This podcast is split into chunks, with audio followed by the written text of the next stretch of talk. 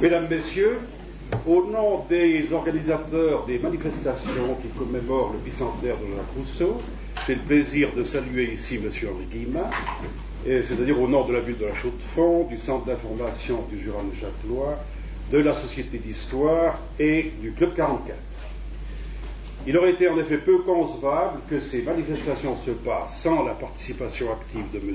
Guillemin, dont tout le monde connaît l'immense érudition, pas besoin de vous présenter, et en particulier, euh, tout le monde connaît les travaux qu'il a faits sur Rousseau et sur Voltaire. Euh, j'ai une communication à vous faire encore. Ces manifestations de commémoration se continueront en septembre par deux ou trois conférences qui sont annoncées normalement. D'autre part, M. François Maté a édité, vient d'éditer aujourd'hui, je crois, une petite brochure qui s'appelle Sur les pas de Jean-Jacques Rousseau, brochure qui est en vente ici à l'entrée. Monsieur, nous réjouissons de vous entendre. Merci beaucoup.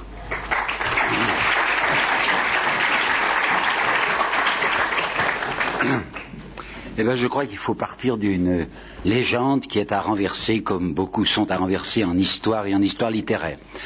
Cette légende, c'est l'identité de Voltaire et de Rousseau dans la préparation de la Révolution française. Vous rappelez la chanson de Gavroche dans Les Misérables, c'est la faute à Voltaire, c'est la faute à Rousseau. Et je vais vous rappeler ce qui s'est passé en France en 1912 lorsqu'on a célébré le deuxième centenaire de la naissance de Jean-Jacques. J'étais beaucoup trop jeune pour avoir vu ça de près, mais j'ai étudié la presse contemporaine. Des célébrations officielles avaient lieu à la Sorbonne et au Panthéon. C'était la Troisième République, une république assez radicale, comme vous savez, en France. Et à cette occasion, on avait uni les noms de Jean-Jacques, de Voltaire et des encyclopédistes. Comme ils étaient tous d'accord pour ce grand mouvement de pensée qui s'est développé en effet en France et en Europe au XVIIIe siècle. Or, il faut que vous sachiez, c'est très important, que quand Jean-Jacques était de ce monde, il n'avait pas eu d'adversaire plus acharné et d'ennemi plus implacable que ces mêmes encyclopédistes avec lesquels on le confond aujourd'hui. Il y a donc là une espèce de quiproquo, enfin d'erreur sur la personne, et je voudrais essayer de vous montrer l'opposition fondamentale qui existait entre Jean-Jacques et les encyclopédistes, et en particulier entre Jean-Jacques et Voltaire. Alors voilà comment je vais conduire mon exposé. Je vais regarder la vie intérieure de Jean-Jacques. Je ne parle pas de ses errances, ses zigzags, c'est pas ça qui m'intéresse, c'est son mouvement intérieur, jusqu'à une certaine date à laquelle va surgir dans sa vie cette opposition très violente de Voltaire qui ira jusqu'à des limites que vous ne soupçonnez pas. Bon, ben vous savez bien que Jean-Jacques naît à Genève en 1712, c'était une petite cité, à ce moment-là il y avait 20 000 habitants, je crois qu'il y en a quelque chose comme plus de 200 000 aujourd'hui, une cité entourée de murs avec des portes, c'est petit détail qui aura son importance pour la suite. Il est citoyen de Genève, alors que vous savez peut-être que sur ces 20 000 Genevois, il n'y en avait que 1800 qui étaient citoyens de Genève, c'est-à-dire qui avaient le droit de vote. Les autres, l'immense majorité, on les appelait simplement les natifs. C'était des gens qui n'avaient pas le droit de vote. Eh bien, Isaac Rousseau, père de Jean-Jacques, qui est un technicien, vous savez, un artisan en chambre, enfin qui fait des montres, est un homme pauvre, c'est entendu, mais il appartient à cette espèce de petite aristocratie républicaine, si bien que le fils, de Jean, le fils Rousseau, le fils Jacques Rousseau, est promis d'être à son tour un citoyen de Genève. Ce qui fait lorsque, que lorsqu'un critique très important de France aujourd'hui oublié, mais qu'on m'obligeait à révérer lorsque j'étais étudiant et qui s'appelait Ferdinand Brunetière, écrit dans un texte sur Jean-Jacques, il était peuple de par ses origines et peuple au sens le plus fâcheux du mot, ben, il se trouve que ce monsieur Brunetière se trompe. Ce n'était pas d'ailleurs l'unique fois où il s'est trompé. Je répète, son père était en effet pauvre, mais il était citoyen de Genève. D'autre part, on nous répète aussi, il n'a pas été élevé. Primo parce que sa mère a disparu huit jours après sa naissance, et deuxièmement parce que le père était, comme on dit aujourd'hui, un farfelu. Reprenons les choses. Si, il y a eu deux présences féminines auprès de Jean-Jacques. Il y a eu d'abord une tante, la tante Gonstru, qu'il appelait la tante Suzon, et puis il y avait, si pauvre que l'on fût, une domestique à la maison qui s'appelait Jacqueline et que lui appelait mamie Jacqueline. Il y a donc la tante Suzon et la mie Jacqueline qui s'occupent de ce petit enfant et surveillent ses premiers pas. Le père, bon, on nous a dit qu'il était dromomane. Vous savez, quand on veut paraître cuistre, on dit dromomane, ça veut dire un homme qui a l'habitude de voyager. C'est pas vrai.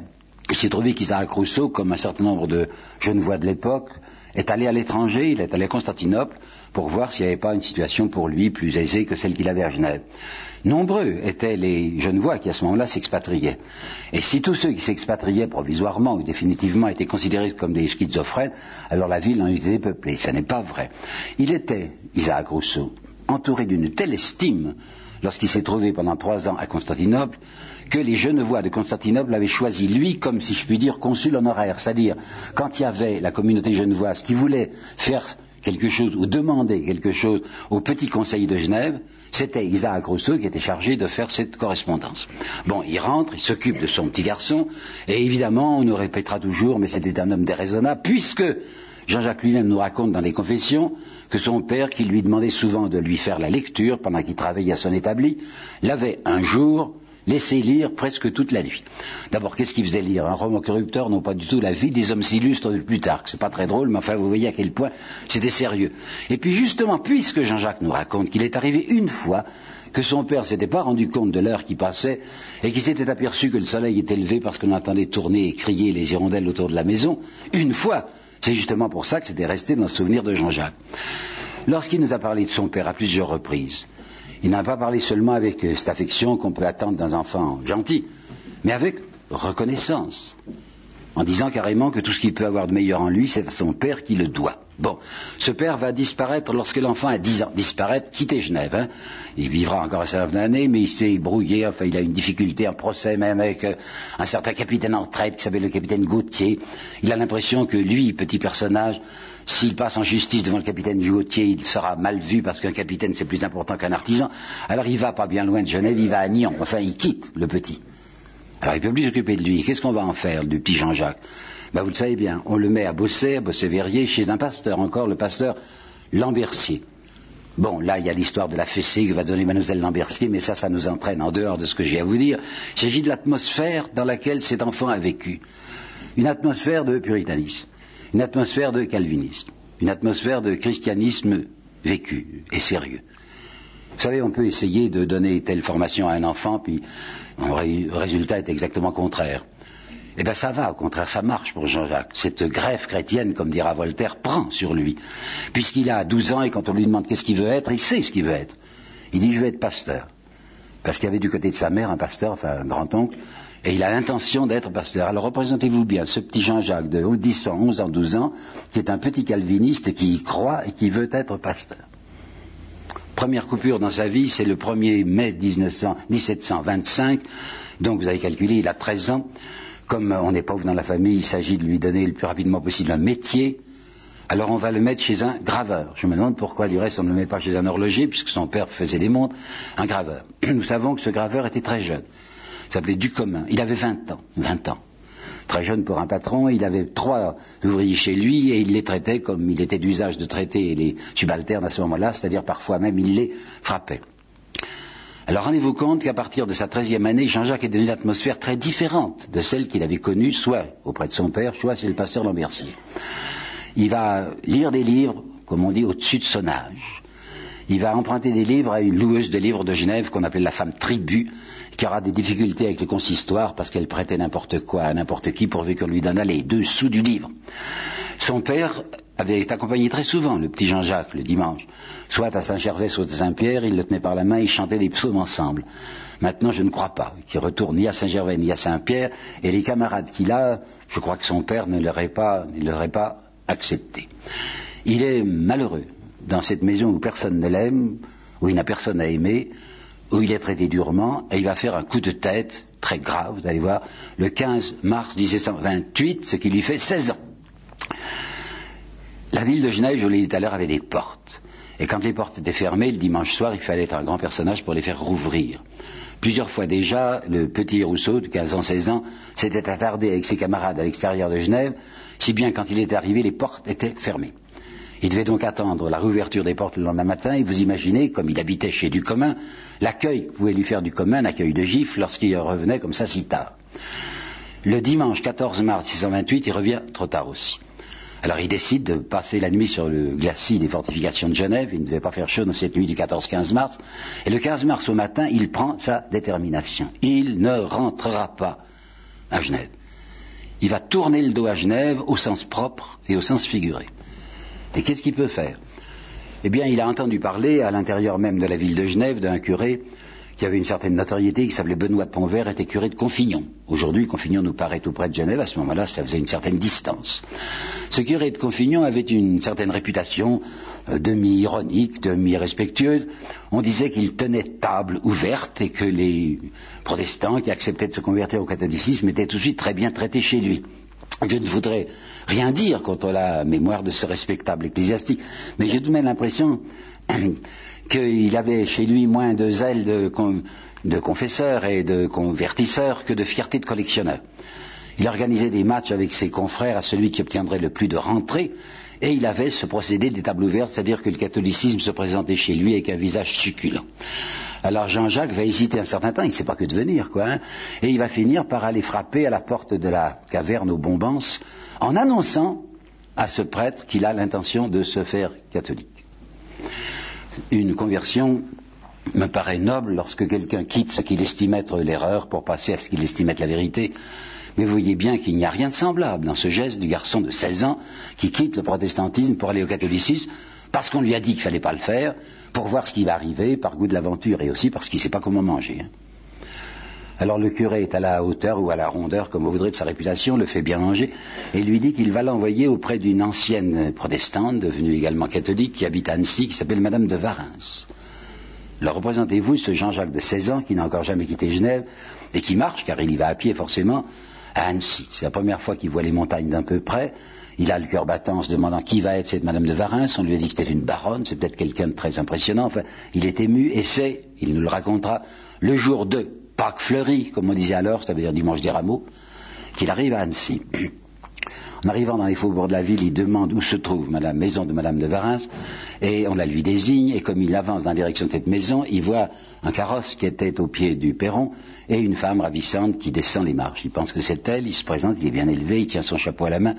C'était un garçon petit, il ne sera jamais grand, avec un teint très bronzé. Vous savez, c'est curieux. Ce, jeune voix avait une allure d'Algérien et des yeux très, très euh, lumineux.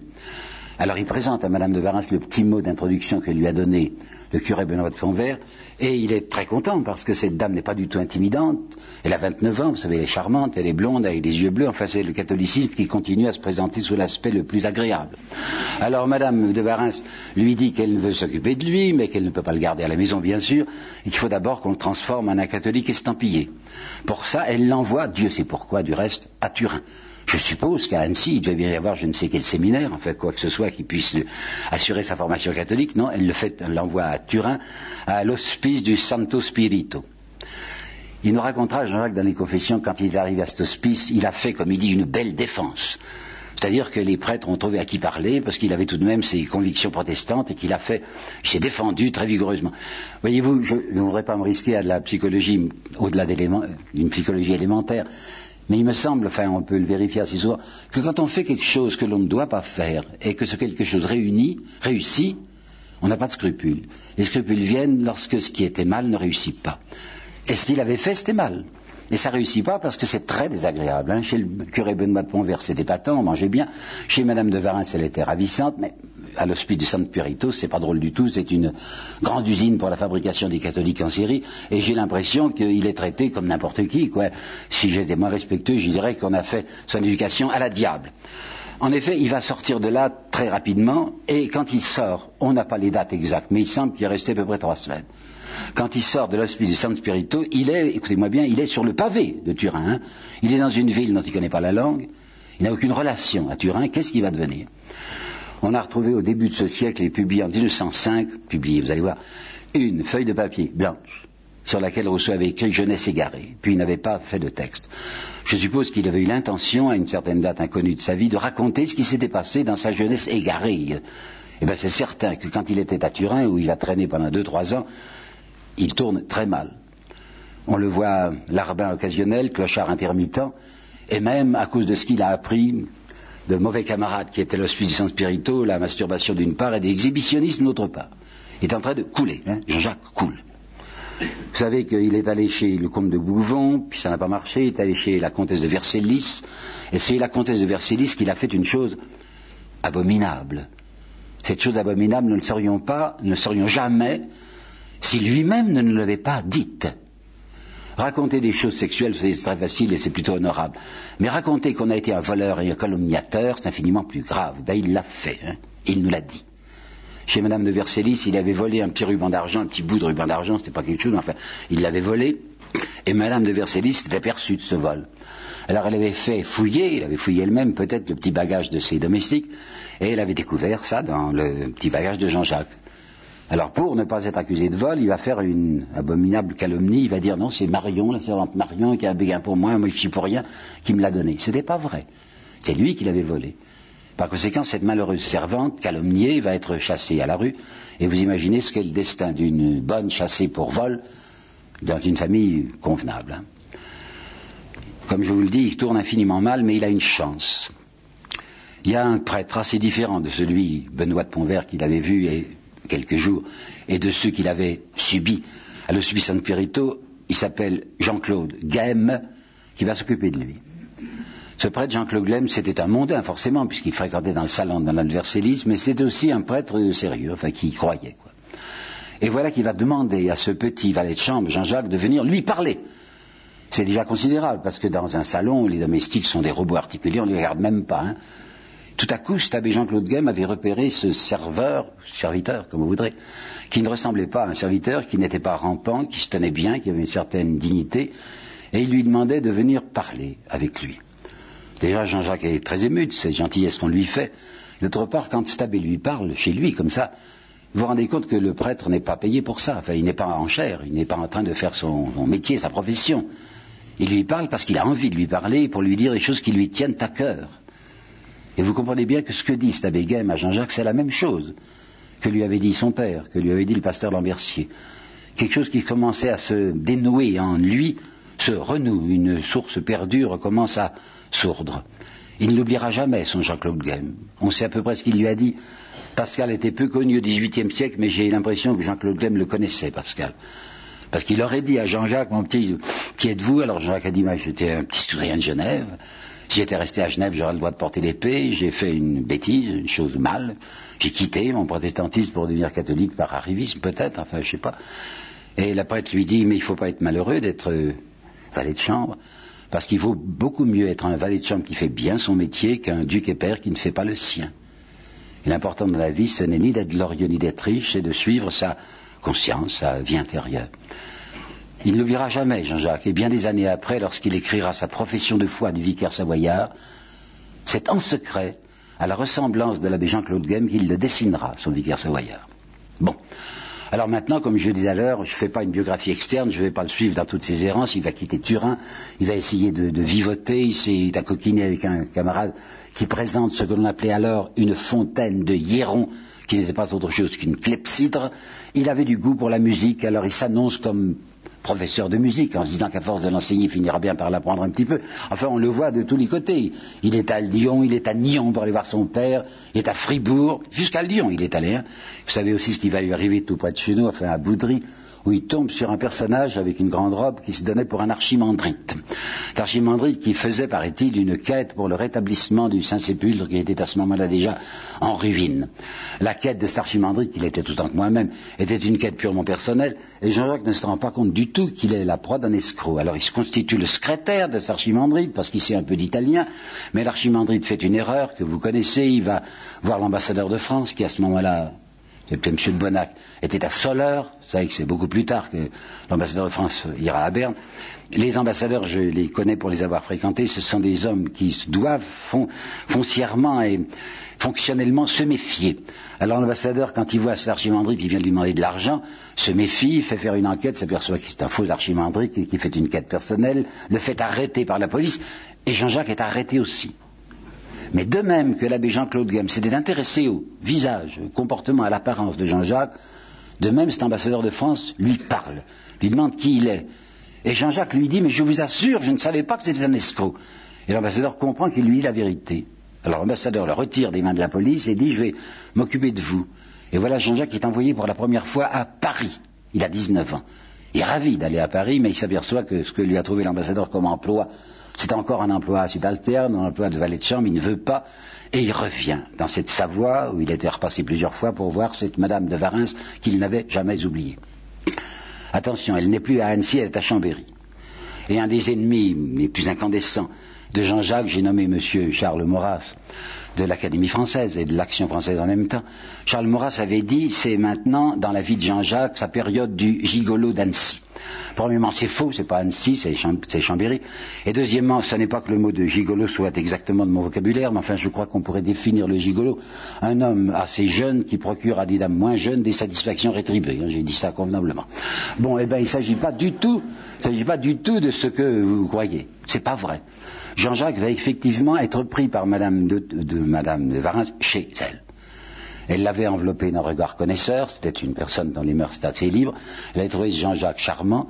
Elle avait établi un vocabulaire particulier entre elle et lui. Elle l'avait d'abord appelé Jean-Jacques, puis après elle l'a petit, c'est encore plus gentil. Elle lui avait demandé, lui, de l'appeler elle, maman. Figurez-vous que quand Jean-Jacques dit maman à Madame de Varins, il le dit comme, si je puis dire, bon jeu, bon argent. Il la respecte, cette femme. Il la trouve très belle et il la trouve très gentille. Madame de Varin, c'est une convertie, en effet, sa maison est toujours remplie d'ecclésiastiques. Elle a un confesseur à domicile, un jésuite qui est sourd, qui arrange tout. L'évêque lui-même, l'évêque vient de temps en temps dans, la maison. Enfin, cette maison religieuse est une espèce de vestibule du paradis, hein, pour Jean-Jacques. Par conséquent, quand il dit maman à Madame de Varin, il lui dit tout son cœur, comme si la Providence avait mis sous ses pas quelqu'un pour remplacer, maintenant qu'il est grand, cette mère qu'il a perdue quand il était tout petit.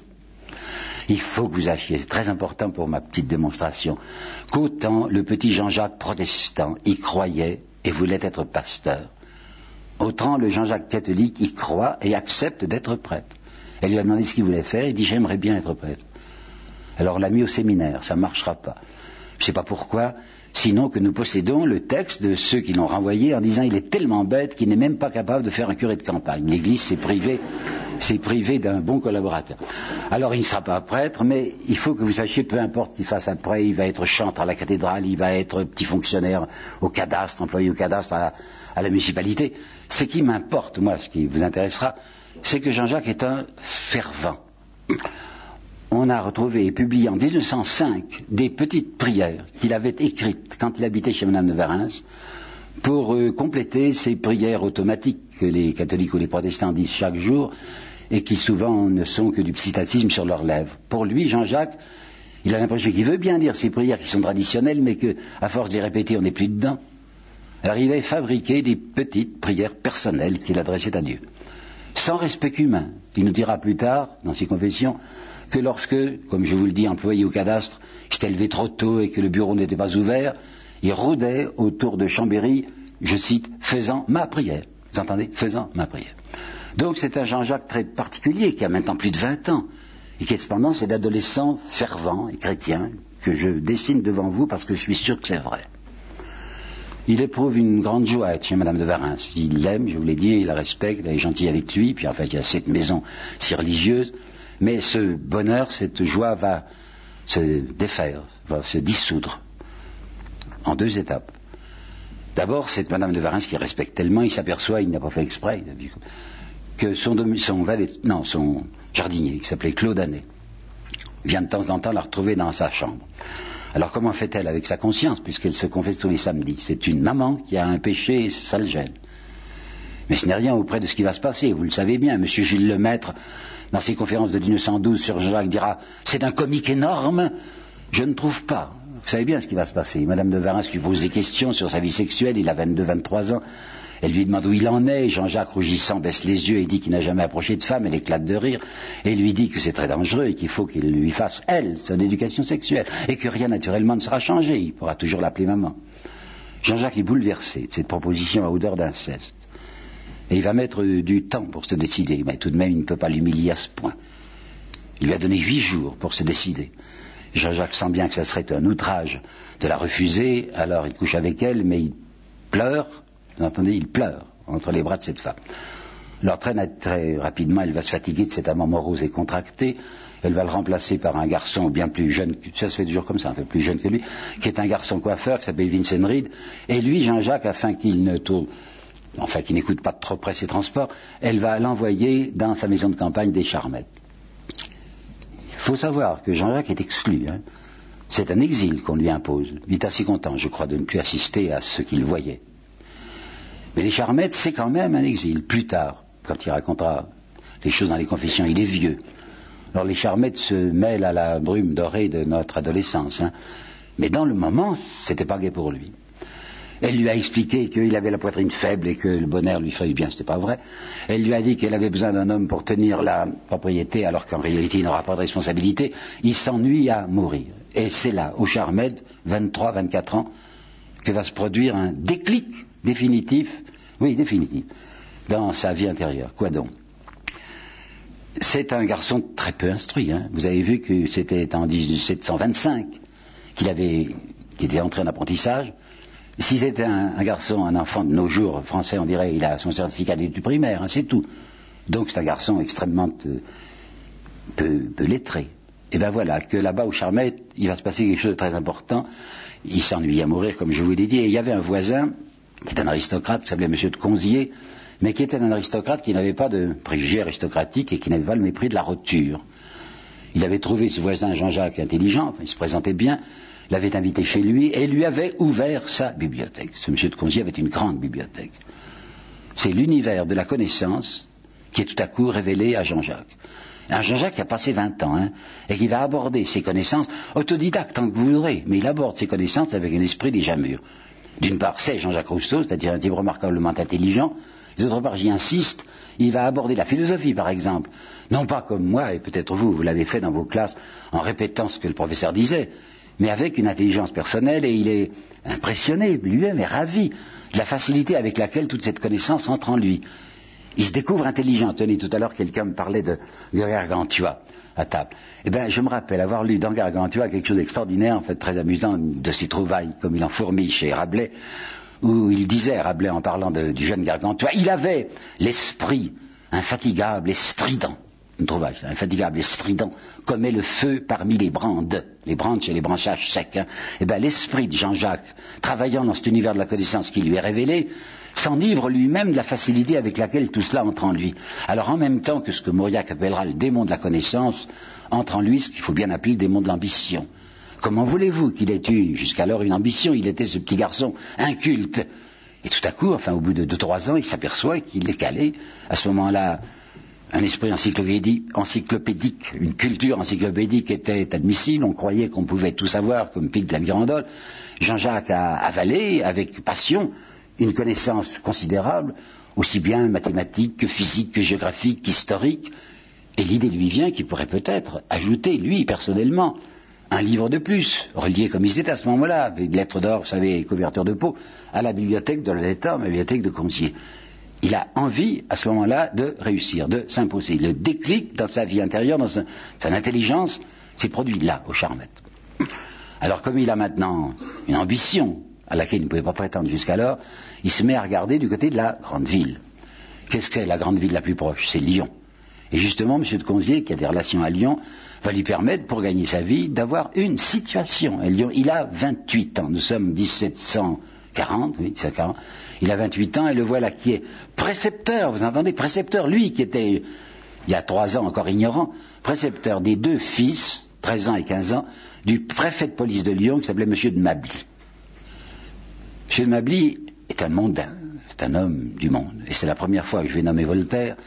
Justement, Voltaire en 1740 ou 41 a écrit ou va écrire un de ses textes importants pour l'évolution de la pensée. Ça s'appelle Le Mondain. Ce sont des vers allègres, comme tout ce que faisait Voltaire, mais c'est la signification de ces vers qui m'intéresse beaucoup. Au XVIIe siècle, vous savez que pour définir euh, l'homme bien, on l'appelait l'honnête homme. Et la première qualification de l'honnête homme était d'être chrétien.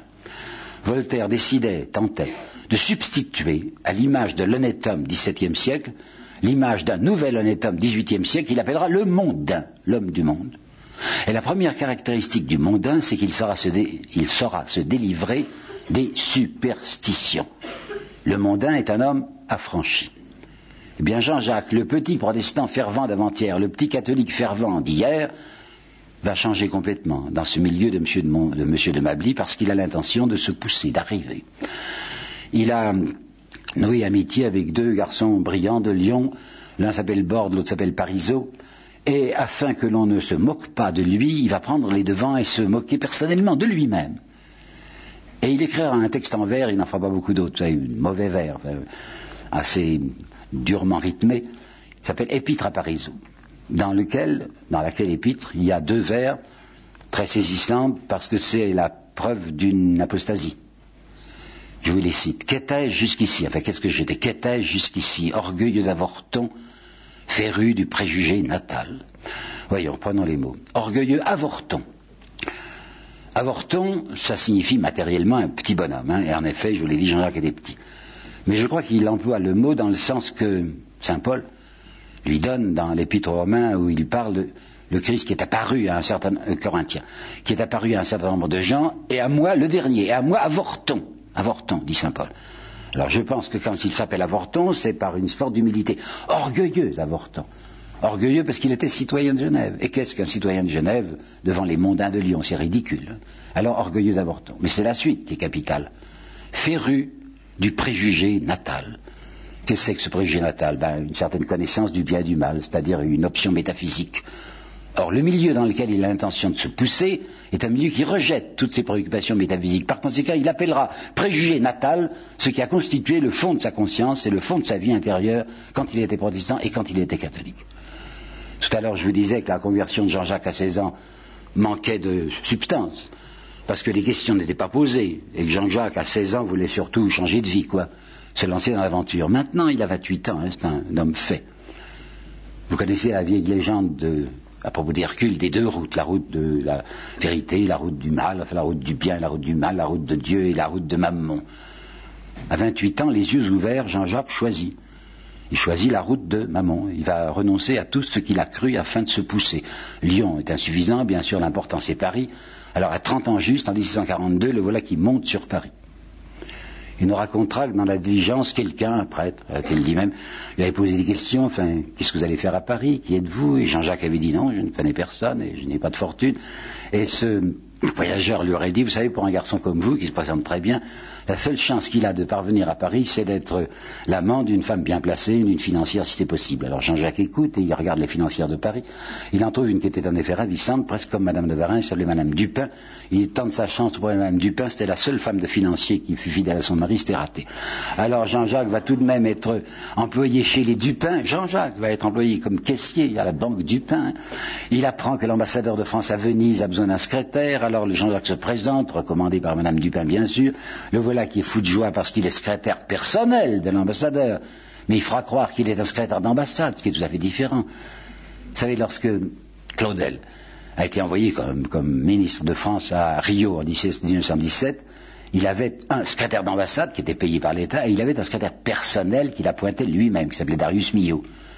Eh bien, monsieur de, comment il s'appelait? De Montaigu, oui, l'ambassadeur, avait très certainement aussi un attaché d'ambassade, un secrétaire d'ambassade, puis il avait un secrétaire personnel qu'il payait de ses deniers, qui était Jean-Jacques Rousseau, lequel avait trouvé un droit de prétendre à un titre diplomatique. Ben, Jean-Jacques jouait au diplomate. Il exigeait, par exemple, que les sentinelles à la porte de l'ambassade lui présentassent les armes à lui quand il passait comme l'ambassadeur. Enfin, rapidement, il va se rendre impossible. Je crois que l'ambassadeur est un buteur, mais lui était un, un buvable. Et l'ambassadeur est obligé de le renvoyer. Il retombe sur Paris. Qu'est-ce qu'il est à Paris? Il est un Suisse en rupture de patrie, il est un quelqu'un qui a raté dans la carrière soi-disant diplomatique, et il va errer dans les dans les coulisses des théâtres, dans les salles de rédaction, essayant de placer des articles. Il a fait une pièce qui s'appelle Narcisse, qu'il a présentée à la comédie française et qui est tellement mauvaise qu'on n'accepte même pas de la jouer. Enfin, un Jean-Jacques qui piétine. Mais il a fait alliance avec un provincial comme lui, si on peut parler de provincial pour Genève, qui était lui venu de Langres et qui s'appelait Denis Diderot et qui s'était admirablement adapté tout de suite à Paris. Diderot est un personnage remarquable, avec une intelligence torrentielle et crépitante, et Diderot joue tous les soirs de 5 à 7 au Café de la Régence aux échecs. Je ne suis pas joueur d'échecs, mais on m'a dit qu'il fallait savoir se concentrer pour gagner une partie. Or, euh, Diderot, paraît-il, gagnait toutes ses parties sans se concentrer, du moins en apparence, et en faisant tout le temps des plaisanteries, spécialement anti-religieuses, sur cet inquiet trois, sur cette Vierge qui enfante, sur ces prêtres catholiques qu'il appelait les croque-dieux à cause de l'Eucharistie. Alors Jean-Jacques était debout derrière lui, il riait très fort, et Diderot se tournait, regardez, ce garçon est intelligent, il comprend ce que je dis. Alors il l'avait associé à ce qu'il était en train de faire, l'équipe, l'équipe rédactionnelle de ce dictionnaire raisonné des sciences et des arts qui devait s'appeler l'encyclopédie. Jean-Jacques est ravi, hein, le voilà qui s'est glissé quelque part, enfin, il est de l'équipe de l'encyclopédie, vous savez, c'était une rumeur dans Paris, quelque chose de considérable va sortir, et Diderot s'était dit, tiens, il paraît que ce garçon a des connaissances de musique, donc les articles concernant la musique, je vais les lui confier. Tout ça ne l'avançait guère. Diderot et les camarades lui avaient dit qu'il pouvait tout de même pas vivre sans femme, alors il avait pris la lingère de le petit hôtel dans lequel il habitait. La mère de cette pauvre Thérèse Levasseur était une maquerelle, son frère était un truand, mais enfin on place qu'on trouve, et il vivait avec Thérèse Levasseur. Il va passer sept ans à piétiner à Paris et à s'agacer, avec l'impression qu'on est méchant avec lui, qu'on ne parvient, qu'on ne lui permet pas de se pousser, enfin d'arriver. Mais comprenez-moi bien, Jean-Jacques, c'est pas impunément qu'il a été marqué par le christianisme. Il y a cru pendant un certain nombre d'années. Et il n'arrive pas à ne plus tout à fait y croire. Si bien que, si vous me permettez, ce monde du luxe et de la luxure auquel il brûle d'appartenir, en même temps qu'il le convoite, il le condamne. Il y a une division intérieure chez Jean-Jacques, il y a un divorce, dont je vais essayer de vous apporter une preuve, c'est l'histoire de ses enfants. Avec sa maîtresse Thérèse, c'est vrai, il l'a dit lui-même, hein, qu'il a eu des enfants. Il a eu cinq cinq enfants successifs. Je sais bien que quelques-uns ou quelques-unes ont voulu dire que Jean-Jacques a fait semblant d'avoir eu des enfants hum, pour ne pas avouer qu'il était impuissant, ce qui est totalement faux.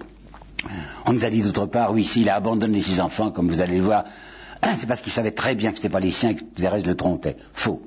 Thérèse ne l'a trompé que bien plus tard, vers 65, et nous sommes dans les années 49, 47, 48, même 50.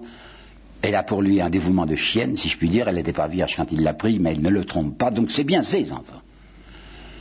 Jean-Jacques sait dans quel milieu, dans quel cloaque Thérèse respire, dans cet hôtel dont je vous ai parlé, hein, avec la mère et le frère dont je vous ai parlé.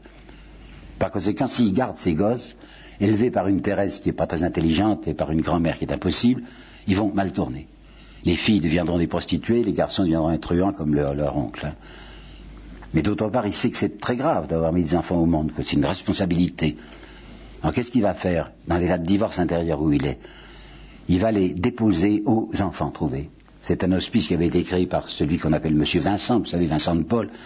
Et j'ai vu les statistiques, au milieu du XVIIIe siècle, le nombre des dépôts d'enfants aux enfants trouvés s'élevait sans cesse.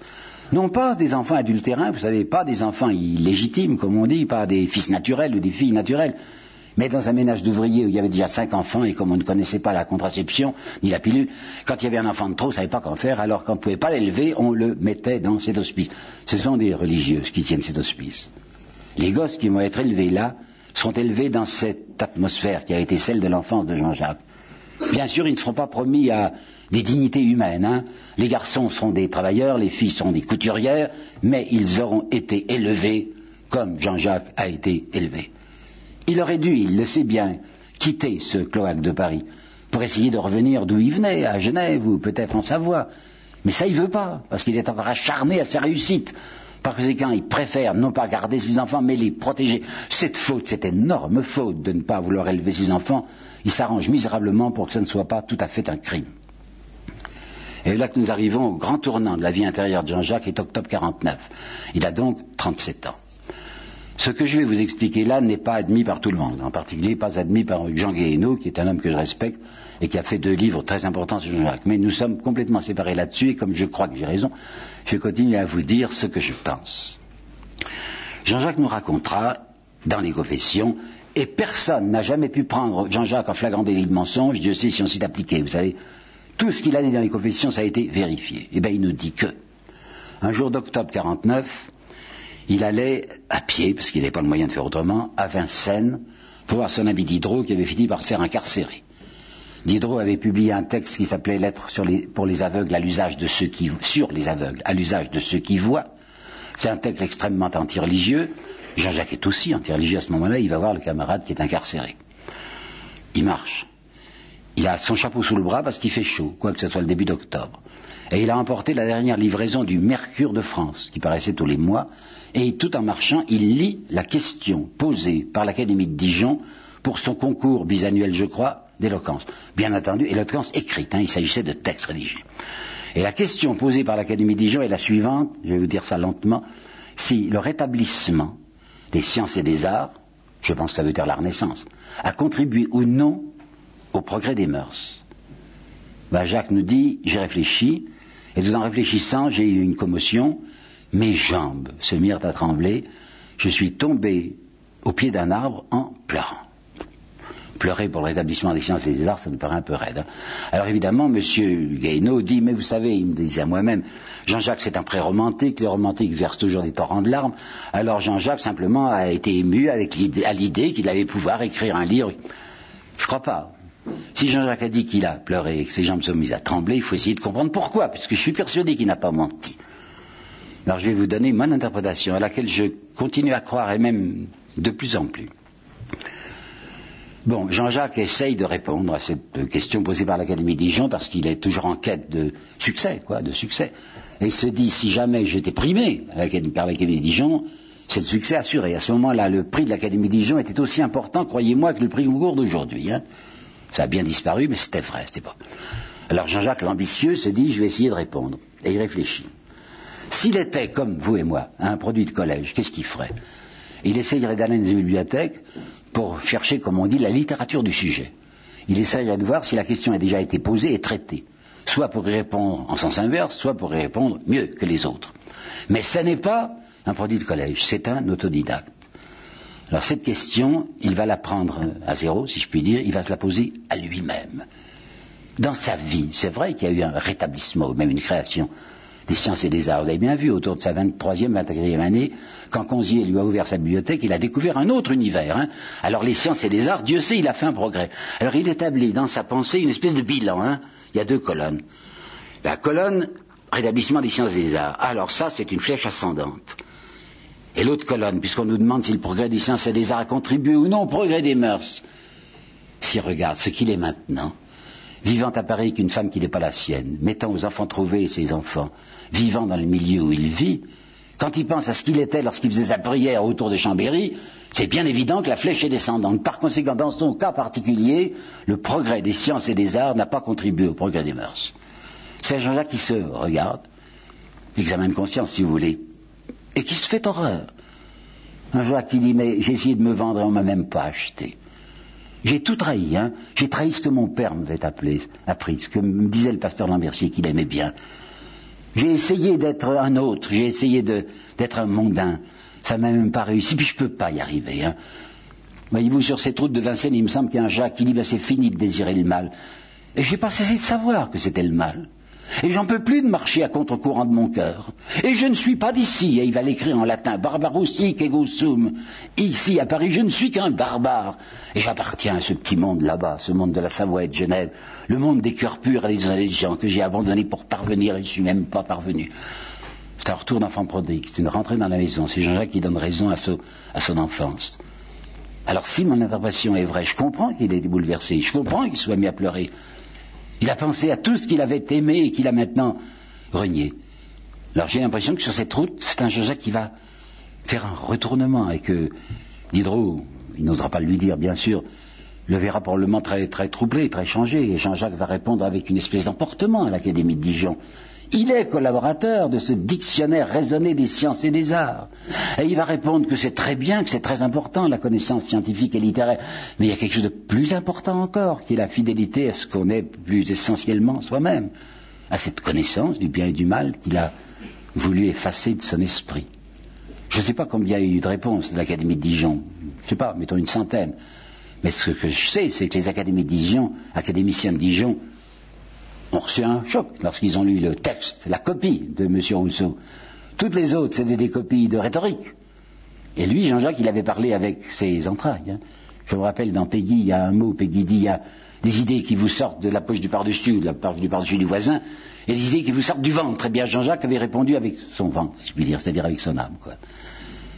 Il y avait une espèce de vibration dans ce texte qui fait que les académiciens de Dijon, ça, oui, ça c'est quelqu'un, ça c'est intéressant. Et voilà Jean-Jacques qui va être couronné. Dans le même texte, voyez-vous, dans le même texte où Jean-Jacques disait L'argent ne m'intéresse pas, la gloire ne m'intéresse pas, ce qui m'intéresse c'est la vie intérieure et la droiture. C'est ce même texte qui va lui permettre d'entrer dans la vie facile, avec de l'argent et avec de la gloire. Alors comment il va se comporter? Ben, pas tellement bien, vous savez. Oui, c'est vrai, il a fait un grand retournement intérieur, mais il continue à vivre à Paris. Lui qui avait tellement honte d'autrefois d'être un valet de chambre, eh bien il va exprès s'habiller comme un valet de chambre, comme un porteur de chaise à porteur. avec des vêtements de bure. Mais il continue à vivre dans le même milieu, si bien qu'il y gagne, si je puis dire, parce qu'il est dans ses salons, dans ses endroits très bien, chez M. de la Popelinière ou chez Mme d'Épinay, et quand les gens voient entrer ce valet de chambre, ils disent qu'est-ce que c'est? Oh, c'est Jean-Jacques Rousseau. Alors immédiatement, ça fait curiosité autour de lui, c'est l'homme qui était couronné par l'Académie Dijon. Donc il y gagne. Et il s'aperçoit, enfin, malheureusement, il s'aperçoit qu'il est encore très attentif aux vanités du monde, parce qu'il avait décidé de ne plus écrire que pour dire des choses qui lui tiennent à cœur. Et je sais bien les trois sujets qu'il avait. Il voulait parler de l'éducation, puisqu'il n'avait pas su élever ses enfants, et ça sera les mille. Il voulait parler du couple, homme-femme, et ça sera la nouvelle Élise. Il voulait parler de l'organisation de la cité, et ça sera le contrat social. Et voilà qu'au lieu de faire ça, il fait quoi? Il essaye de faire jouer à la comédie française cette pièce de Narcisse qu'on lui avait refusée autrefois, qu'on va accepter cette fois parce qu'il est connu, parce qu'on dit ah c'est Jean-Jacques Rousseau, le couronné de Dijon, hein, pièce tellement mauvaise qu'elle n'aura qu'une seule représentation. Le rideau va tomber sur un four, Jean-Jacques se félicitera en disant Ah, je l'ai bien cherché, hein, j'ai fait quelque chose que je ne devais pas faire. Bien. D'autre part, il compose un opéra, le devin du village, il le fait jouer, le roi s'intéresse à son opéra. Au point même, le roi est tellement enthousiaste, dit Jean-Jacques, qu'il chantait du matin au soir des airs du devin du village euh, de la voix la plus fausse du royaume. Enfin, c'était le roi qui chantait, quoi. Alors, Jean-Jacques était en train de faire des choses qui étaient contraires à ce qu'il avait décidé de faire. D'autre part, à l'encyclopédie, on avait commencé à froncer le sourcil en voyant qu'un collaborateur de l'encyclopédie avait répondu comme il avait répondu à l'Académie de Dijon. Bah, vous savez, Diderot est un réaliste, il se dit Jean-Jacques n'a pas d'argent, s'il a trouvé une combine personnelle pour avancer, je ne veux pas lui en vouloir, mais, mais, voilà que Jean-Jacques avait fait des réponses aux contradicteurs, et là, il avait été très loin. Je ne sais plus si c'est Borde ou si c'est l'ex-roi de Pologne qui a fait des contradictions, et dans une des deux réponses, pardonnez-moi d'oublier, mais je sais que c'est en 52, Jean-Jacques avait dit de tous les livres qui existent, suivez-moi, hein, de tous les livres qui existent, il n'y en a qu'un qui soit nécessaire, c'est l'évangile. Pensez comme ça pouvait faire plaisir à Diderot. Hein. D'autre part, voilà euh, les camarades qui lui avaient dit maintenant que tu es connu, Jean-Jacques, je confondais que tu trouves une compagne un peu plus reluisante que cette Thérèse. Et Jean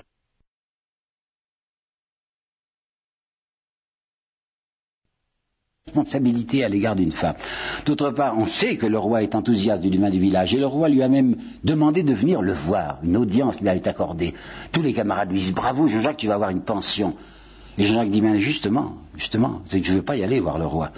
Parce qu'il va me proposer une pension. Une pension, c'est une chaîne, une chaîne dorée, mais je ne veux pas de chaîne. Vexant, vous savez, pour les encyclopédistes, qui étaient tous très attentifs à avoir des pensions, ils en grappillaient partout, hein, pension française, pension suédoise, pension russe, pension prussienne, partout. Et voilà Jean-Jacques qui disait qu'il n'en voulait pas, il se conduit mal. Mais le pire, c'est qu'en 54, le voilà qui va retourner à Genève. Il va rentrer dans la citoyenneté de Genève. Il va faire amende honorable. Il va redevenir protestant. Ah, être protestant, c'est moins grave que d'être chez les croque-dieux catholiques, mais enfin, c'est d'être avec des, gens qui croient en Dieu, c'est très désobligeant. Alors, c'est à partir de ce moment-là que Jean-Jacques va s'apercevoir qu'après avoir donné des gages à un certain parti, c'est pas facile de s'en déprendre. Et Voltaire va commencer à agir contre lui qui est Voltaire ben, Il faut que vous sachiez que Voltaire est un homme qui a la passion. Je ne fais pas une conférence sur Voltaire. si je faisais une conférence sur Voltaire, j'essaie de vous expliquer pourquoi. Je constate simplement. Il a la passion antichrétienne. Il déteste le christianisme, viscéralement. Hein. Il a l'impression que l'histoire du christianisme prouve du reste qu'avec l'Inquisition et beaucoup d'autres choses, le christianisme a apporté des horreurs au monde. Il a l'impression aussi que c'est un assombrissement de la vie, avec certaines lois morales qui sont extrêmement déplaisantes. Il appelle les chrétiens des christicoles, des christicoles. Et il va écrire une lettre, enfin deux lettres, trois, que je vais vous citer. Dans une lettre à propos de Servet, qui a mal tourné à Genève, comme vous savez, et à propos des victimes de l'Inquisition, il dit Christicoles catholiques et christicoles protestants sont tous pétris de la même fange, et ce n'est pas le mot fange qu'il emploie. Deuxièmement, Voltaire dit à, d'Alembert, il lui dit Dites-moi, d'Alembert, est-ce qu'il n'est pas concevable que six hommes, suivez-moi, que six hommes de mérite qui s'entendent, et je sais qui sont, si, si, c'est lui, Voltaire, c'est d'Alembert, c'est Grimm, c'est Diderot, c'est Dolbach et Helvétius. Six hommes de mérite qui s'entendent, est-ce qu'il n'y a pas moyen que ces six hommes de mérite réussissent là où douze faquins ont réussi autrefois? Faquins, ça veut dire la racaille. Hein. Qu'est-ce que c'est douze faquins? C'est les apôtres. Parce que Voltaire dit ce que les apôtres, qui sont des faquins, des prolétaires, des garacailles, a réussi, c'est-à-dire a établi le christianisme, six hommes de mérite, autrement intelligents, sont parfaitement capables de le renverser, de l'extirper, ce christianisme. Et le président Hainaut devant lequel il s'annonçait comme le destructeur du christianisme, lui avait dit en riant, mais dites-moi, monsieur Voltaire, vous ne pensez pas que vous êtes capable de arracher le christianisme de l'Occident? Et Voltaire avait répondu sans, sans rire, eh bien c'est ce que nous verrons. L'encyclopédie, ça se présente comme un dictionnaire raisonné des sciences et des arts, mais on sait très bien la signification de l'encyclopédie. Avant tout, c'est une entreprise pour délivrer le monde occidental du christianisme, pour extirper le christianisme de la civilisation occidentale pour lui donner un affranchissement, pour rendre la vie plus libre et plus heureuse. Alors vous imaginez la colère de voir que, que peuvent concevoir Voltaire, Grimm, Diderot et les autres, en voyant que ça marchait si bien. Le monde se déniaise furieusement, écrivait Voltaire. Le monde, c'est-à-dire les mondains, quoi. Dans l'élite, la seule chose qui compte, on commençait en effet à se déchristianiser. J'ai un renseignement là-dessus qui m'a impressionné lorsque je l'ai vu vers les années 1650, lorsque quelqu'un riche, provenable, mourait, et que tout de même on faisait venir le curé parce que ça se fait, et que le curé osait demander un crucifix, impossible de trouver un crucifix dans une maison comble, il fallait monter à l'étage domestique pour trouver cet objet immonde. Bon, alors le monde se déniaise furieusement. Diderot écrivait, lui, pour sa part, il pleut des bombes dans la maison du Seigneur. Quoi, ça va, on fait exploser la vieille bâtisse.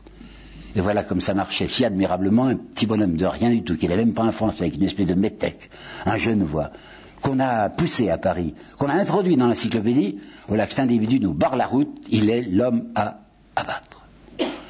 Sachez d'autre part que les encyclopédistes ont d'une deuxième raison à laquelle on ne pense pas souvent, et je tiens beaucoup à y insister, pour exécrer Jean-Jacques. Ce sont les idées sociales de Jean-Jacques, car il avait écrit un fameux deuxième discours, deuxième discours, vous savez, sur l'origine de l'inégalité, qui avait mis Voltaire hors de lui. Voltaire écrit le commentaire qui suit, c'est la philosophie d'un gueux, la philosophie d'un gueux qui veut que les riches soient dépouillés par les pauvres. La correspondance littéraire de Grimm, qui est une espèce de journal manuscrit que Grimm répand à travers l'Europe, point de vue auprès de l'élite de toutes les sociétés européennes, attaque avec la dernière violence ce texte de Jean-Jacques, en disant qu'il est destructeur de toute autorité. Et enfin, une encyclopédie, si je puis dire, enfin une amie de l'encyclopédie qui est Madame Dudéfend, disait si on laissait agir Jean-Jacques, il remettrait tout dans le chaos. Il faut que vous sachiez à quel point la pensée politique de Jean-Jacques telle qu'elle se définit maintenant, dans ce deuxième discours et bientôt dans le contrat social, à quel point elle est dans une opposition antithétique, enfin fondamentale à l'égard de la pensée de Voltaire. Il faut que vous connaissiez un mot de Voltaire que je m'acharne à répéter depuis peut-être 20 ans, qui n'a pas encore assez d'écho et que j'ai trouvé grâce à M. Pommeau, qui a fait un très beau livre sur la religion de Voltaire, qui ne donnait pas une référence suffisante. J'ai fini par la trouver, cette référence. C'est dans l'essai sur les mœurs, chapitre de la Chine. Voltaire dit dans, l'essai sur les mœurs, chapitre sur la Chine, que la constitution chinoise est le plus beau monument de la raison humaine. Je ne sais pas s'il est bien au courant de la constitution chinoise, la constitution chinoise, mais c'est la suite qui m'intéresse. Le plus beau monument de la raison humaine, car, car les Chinois ont compris. Alors je vais tout doucement parce qu'il faut que vous entendiez ça. Qu'un pays bien organisé est celui où le petit nombre fait travailler le grand nombre, et nourri par lui, et le gouverne. Voilà la philosophie politique de Voltaire. Donc c'est une philosophie entretenue. Hein. Les nantis font travailler ceux qui sont pauvres, et sont nourris par ceux qui travaillent pour eux. Il faut que vous sachiez aussi que lorsque Diderot va écrire le chapitre représentant, ce qui veut dire député, dans l'encyclopédie, c'est lui qui va se charger de ce chapitre. Il dira ne peuvent être représentants d'une nation que les propriétaires, bien entendu. Ceux qui ne possèdent rien n'ont qu'à obéir vous voyez l'opposition dramatique, mais totale, entre la pensée religieuse d'une part et la pensée politique d'autre part de Jean-Jacques d'un côté et de l'encyclopédie de l'autre. Nous savons par les mémoires de l'abbé Trublet que dès 1754, dans le salon de Mme Geoffrin, qui est une amie de l'encyclopédie, commençaient des rumeurs contre Jean-Jacques, en disant Mais ce Jean-Jacques qui fait tant de bruit, c'est un hypocrite au fond, il n'y croit pas. Ce Jean-Jacques, c'est peut-être un esprit dérangé. Jean-Jacques, c'est un aventurier qui essaye d'attirer les regards sur lui. Et puis, c'est un homme, peut-être, dont l'esprit est vraiment en péril. Voltaire va demander à d'Alembert, sachant ce qu'il fait, comment vont les organes pensants de M. Rousseau. Il paraît que sa glande pinéale lui donne des préoccupations. Hein. Jean-Jacques va faire quelque chose hein, le 9 avril 56 qui va exaspérer d'une manière définitive ses amis, entre guillemets, de l'encyclopédie. Vous avez vu comme il s'était mal conduit en essayant de faire jouer Narcisse et en écrivant le devin du village qui n'était pas dans la ligne de ce qu'il avait décidé. Il s'aperçoit qu'à Paris, il est vulnérable parce qu'il y a des tentations de vanité auxquelles il ne sait pas, contre lesquelles il ne sait pas se défendre. Alors ce 9 avril 56, il a décidé de quitter Paris. Il va s'établir à la campagne, près de Montmorency, en louant, en payant, un loyer dans une maison de jardinier qui appartient à Madame d'Épinay, qui était quelqu'un qui connaissait, qui lui était favorable. Pourquoi quitte-t-il Paris? Précisément pour être seul. Il avouera plus tard qu'il avait été un peu indisposé contre Diderot, qui, pendant qu'il écrivait, lui, Jean-Jacques, le deuxième discours, lisait par-dessus son épaule et lui donnait des conseils. Si dans ce deuxième discours, vous voyez un Jean-Jacques qui parle avec émotion de l'homme de la nature, l'homme de la nature, c'est-à-dire le sauvage, hein, sauvage, c'est parce que Diderot lui a expliqué le supplément, a écrit le supplément au voyage de Bougainville, et que Diderot est fasciné par ces fornicateurs sans complexe que Bougainville a découvert du côté des antipodes. Jean-Jacques va reste rapidement remplacer ce mot homme de la nature par la nature de l'homme, ce qui est tout à fait autre chose. Hein. Mais il avait été agacé, enfin importuné, par Diderot qui lui donnait des conseils. Il veut maintenant travailler seul. Et comme on sait quelle est l'évolution qu'il est en train de faire, qu'il a osé écrire que le seul livre nécessaire c'est l'évangile, les encyclopédistes se disent, s'il est là-bas dans sa solitude de Montmorency, qu'est-ce qu'il va faire? Il a dit qu'il voulait faire un livre sur euh, l'éducation, sur un livre sur euh, la cité, et bientôt, on surveillera Jacques d'assez près pour s'apercevoir. Il verra lui-même que ses papiers ont été touchés pendant qu'il était en promenade. Il va écrire un livre qui s'appellera L'Émile. Au centre de l'Émile, il y a la profession de foi du vicaire savoyard. Et au centre de la profession de foi du vicaire savoyard, il y a cette phrase inadmissible, en fait, qu'il faut lui faire rentrer dans la gorge. Si la vie et la mort de Socrate furent d'un homme, la vie et la mort de Jésus furent d'un Dieu. Vous voyez à quel point il est dangereux. On croit le tenir en 56, dans la même année 56 où il avait quitté Paris, parce que Jean-Jacques est emporté pour la première fois par ce que Mauriac encore appellera le fleuve de feu. Jean-Jacques avait eu très peu de femmes dans sa vie, n'avait vraiment jamais été amoureux, et il est amoureux pour la première fois. Il est amoureux d'une personne beaucoup plus jeune que lui, il a, 30, il a 45 ans et elle en a, je sais pas, moi je crois 29 ans. C'est Sophie Douteau. Sophie Douteau est belle, elle a un mari, M. Douteau, mais il trompe son mari, mais elle est très fidèle à son amant qui est Saint-Lambert, qui est un ami de l'encyclopédie. Et Jean-Jacques est bouleversé par Sophie Douteau, qui est une amie et même parente éloignée de Madame d'Épinay. Madame d'Épinay, qui a, un amant attitré qui est Grimm, aurait bien voulu non pas que Jean-Jacques fût son amant, mais en fait il fut fasciné par elle. Et ça agace Madame d'Épinay de voir qu'il s'intéresse à Sophie Douteau. Jean-Jacques se conduira très mal avec Sophie Douteau. J'ai pas envie de vous donner des détails, là-dessus, mais sachez que si Jean-Jacques n'a pas obtenu Madame Douteau, ce n'est pas qu'elle ait été absolument rétive, c'est que ce n'était pas ça tout à fait qui l'intéressait. Enfin, toujours est-il que Diderot le repère en disant tiens, tiens, Jean-Jacques a décidé d'aller vivre à la campagne, soi-disant pour vivre dans la solitude de la méditation. Il va tout simplement pour essayer de soulever sa maîtresse à Saint-Lambert. Alors je vais prévenir Saint-Lambert. Oui, Diderot a fait ça. Diderot a c'est arrangé pour que Saint-Lambert sache que Jacques Rousseau tourne autour de Sophie Douteau. On va, c'est Grimm qui va s'arranger pour que la brouille s'établisse entre Jean-Jacques et Madame d'Épinay, ce qui permettra aux encyclopédistes de dire, vous voyez, c'est un hypocrite puisqu'il essayait de prendre cette femme qui n'est pas la sienne. Et d'autre part, vous voyez ce qu'il a fait à l'égard de Madame d'Épinay, qui est sa bienfaitrice, qui le loge. C'est pas vrai, puisqu'il est payé son loyer. Qui le loge, et c'est un homme qui mord la main qui lui tend du pain. Il s'agit effectivement de l'empêcher de nuire. Et nous savons par Madame de Verdelin, qui est une grande dame de l'époque, qui écrivait à Jean-Jacques, que ce qui va se passer au Parlement, les encyclopédistes n'y sont pas pour rien. Le Parlement est peuplé d'esprits forts. En principe, des gens qui vont à la messe parce que ça se fait, mais en réalité qui sont déjà très détachés du christianisme. On leur a expliqué d'autre part que le livre que Jean-Jacques publie, il en eu deux coups sur coup. Vous savez, l'Émile, trait d'éducation et le contrat social. Ce sont deux livres révoltants et révolutionnaires. Alors le 9 juin 1762, le Parlement de Paris décrète Jean-Jacques, comme on disait, d'arrestation. C'est-à-dire, on décide qu'il doit être arrêté. Il était protégé à ce moment-là, Jean-Jacques, par le duc et la duchesse de Luxembourg, le maréchal et la maréchale de Luxembourg. C'est le maréchal qui est avisé de la décision du Parlement quelques heures avant qu'elle se prenne, dit à Jean-Jacques, partez, il faut partir tout de suite. Et il lui donne son carrosse. Jean-Jacques quitte la propriété du maréchal Luxembourg dans le carrosse du maréchal, croise la voiture qui amène les exemples de police, comme disait alors pour désigner les flics, ils savent pas que Jean-Jacques est dans cette voiture, ils ont hâte de l'arrêter, mais ils ne le reconnaissent pas, et Jean-Jacques s'enfuit. Où? Mais forcément à Genève. Nous sommes en 62, il est rentré dans la communauté protestante et genevoise en 54, il a dédié son deuxième discours à la ville de Genève, il est donc absolument convaincu, mais convaincu, tranquillement convaincu, hein, qu'à Genève, on va lui faire grand accueil. Il a oublié que depuis 1655, et nous sommes en 62, il y a un hôte de plus à Genève, qui s'appelait M. de Voltaire. Voltaire avait loué et puis acheté ensuite la propriété qui s'appelait Saint-Jean. N'imagine pas Voltaire vivre Saint-Jean, c'est irrespirable. Il avait transformé Saint-Jean en délice. Alors il était dans la propriété délice et il était extrêmement bien vu du petit conseil de Genève. Faut que vous sachiez que Genève était une cité à ce moment-là dirigée pratiquement par ce petit conseil de 25 personnes qui étaient presque tous des banquiers et qui avaient un très grand respect pour M. de Voltaire. On savait bien que Voltaire pensait un peu mal sur les questions religieuses. Il avait même parlé de l'âme atroce de Calvin. Ça ne se fait pas à Genève. Mais enfin, du moment que c'était M. Voltaire, avec sa grosse fortune, on était gentil comme tout avec lui. Il avait publié un dictionnaire philosophique dont certaines interprétations étaient peut-être risquées. Alors le petit conseil de Genève avait décidé de brûler le dictionnaire philosophique, mais avait envoyé une délégation chez M. Voltaire pour s'excuser en disant on est obligé de le faire à cause des protestants, à cause de la basse ville qui y croit encore, nous vous demandons pardon de ce qu'on est obligé de faire. Comprenez que les Genevois, c'était à ce moment-là, moment des gens qui considéraient qu'il y a des choses sérieuses et des choses pas sérieuses. Les choses sérieuses, c'était l'argent, les choses pas sérieuses, c'était la religion. Alors M. de Voltaire est un homme sérieux.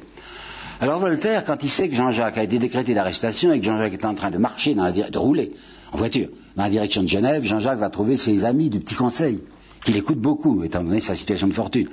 Et il leur dit, mais vous n'allez pas faire l'erreur de recevoir Jean-Jacques Rousseau, c'est entendu, il est jeune voix, mais écoutez, Monsieur de Choiseul est très mal avec lui, puisqu'il vient de le chasser de France, il aurait même voulu l'arrêter. Et vos opérations financières se font surtout avec la France. Parce que je vous assure, disait Voltaire, c'est une maladresse de votre part d'accueillir Jacques Rousseau. Le petit conseil ne demandait que ça, parce que les idées de Rousseau lui paraissaient redoutables. Le petit conseil a toujours peur d'une agitation dans les rues basses de Genève.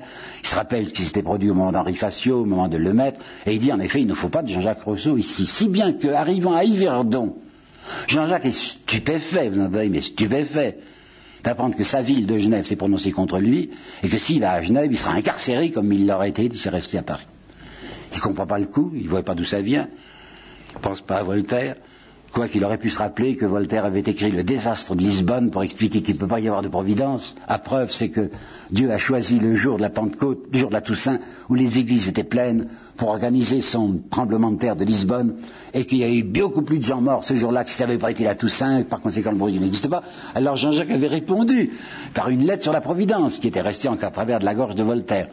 Alors il croit qu'il va pouvoir rester à Yverdon, le pauvre, mais il ne se rend pas compte que Yverdon est une terre bernoise à ce moment-là, et que par conséquent les excellences de Berne ont quelque chose à dire sur la présence de Jean-Jacques Rousseau. Et il ne sait pas les lettres que Voltaire va écrire ou faire écrire à leurs excellences de Berne, pour tenir le même langage qu'il avait tenu aux excellences de Genève, en disant mais vous aussi, hein, les, les Bernois, vous avez des affaires financières avec la France. Tout ça sera très compromis si vous prenez Rousseau. Alors Rousseau qui ne s'y attend pas, encore moins que du côté de Genève, apprend que les autorités bernoises l'obligent à s'en aller. Où va-t-il aller Il voudrait bien rester dans son pays, enfin géographiquement. Alors il y a un État qui pourrait lui convenir, c'est la principauté de Neuchâtel, qui est suisse sans être suisse, puisque ça appartient à ce moment-là à Frédéric II. Et le directeur, enfin le gouverneur de l'État de Neuchâtel s'appelait, c'est un Écossais, Lord Maréchal, qu'on l'appelait Milorquès. Il a trouvé Milorquès en demandant si Frédéric II acceptera, et je crois que Frédéric II qui est brouillé avec Voltaire est très content de dire, oui, je vais prendre Jean-Jacques Rousseau chez moi, et voilà Rousseau qui est admis dans, le canton, non pas dans le canton, dans la principauté de Neuchâtel, mais il a peur de la ville, même une petite ville comme Neuchâtel, enfin ça l'ennuie, il veut aller dans la campagne, vous savez, et il va à Moitié. Moitié était très bien reçu par le pasteur, qui s'appelait Montmolin. Le pasteur est très content, Jean-Jacques lui paraît très intéressant, il a lu la profession de foi du vicaire savoyard, et bien qu'il y ait des critiques contre les miracles, il estime que l'essentiel, et c'est vrai, l'essentiel est une manifestation chrétienne, parce que il accepte Jean-Jacques, il l'accueille même à la communion protestante.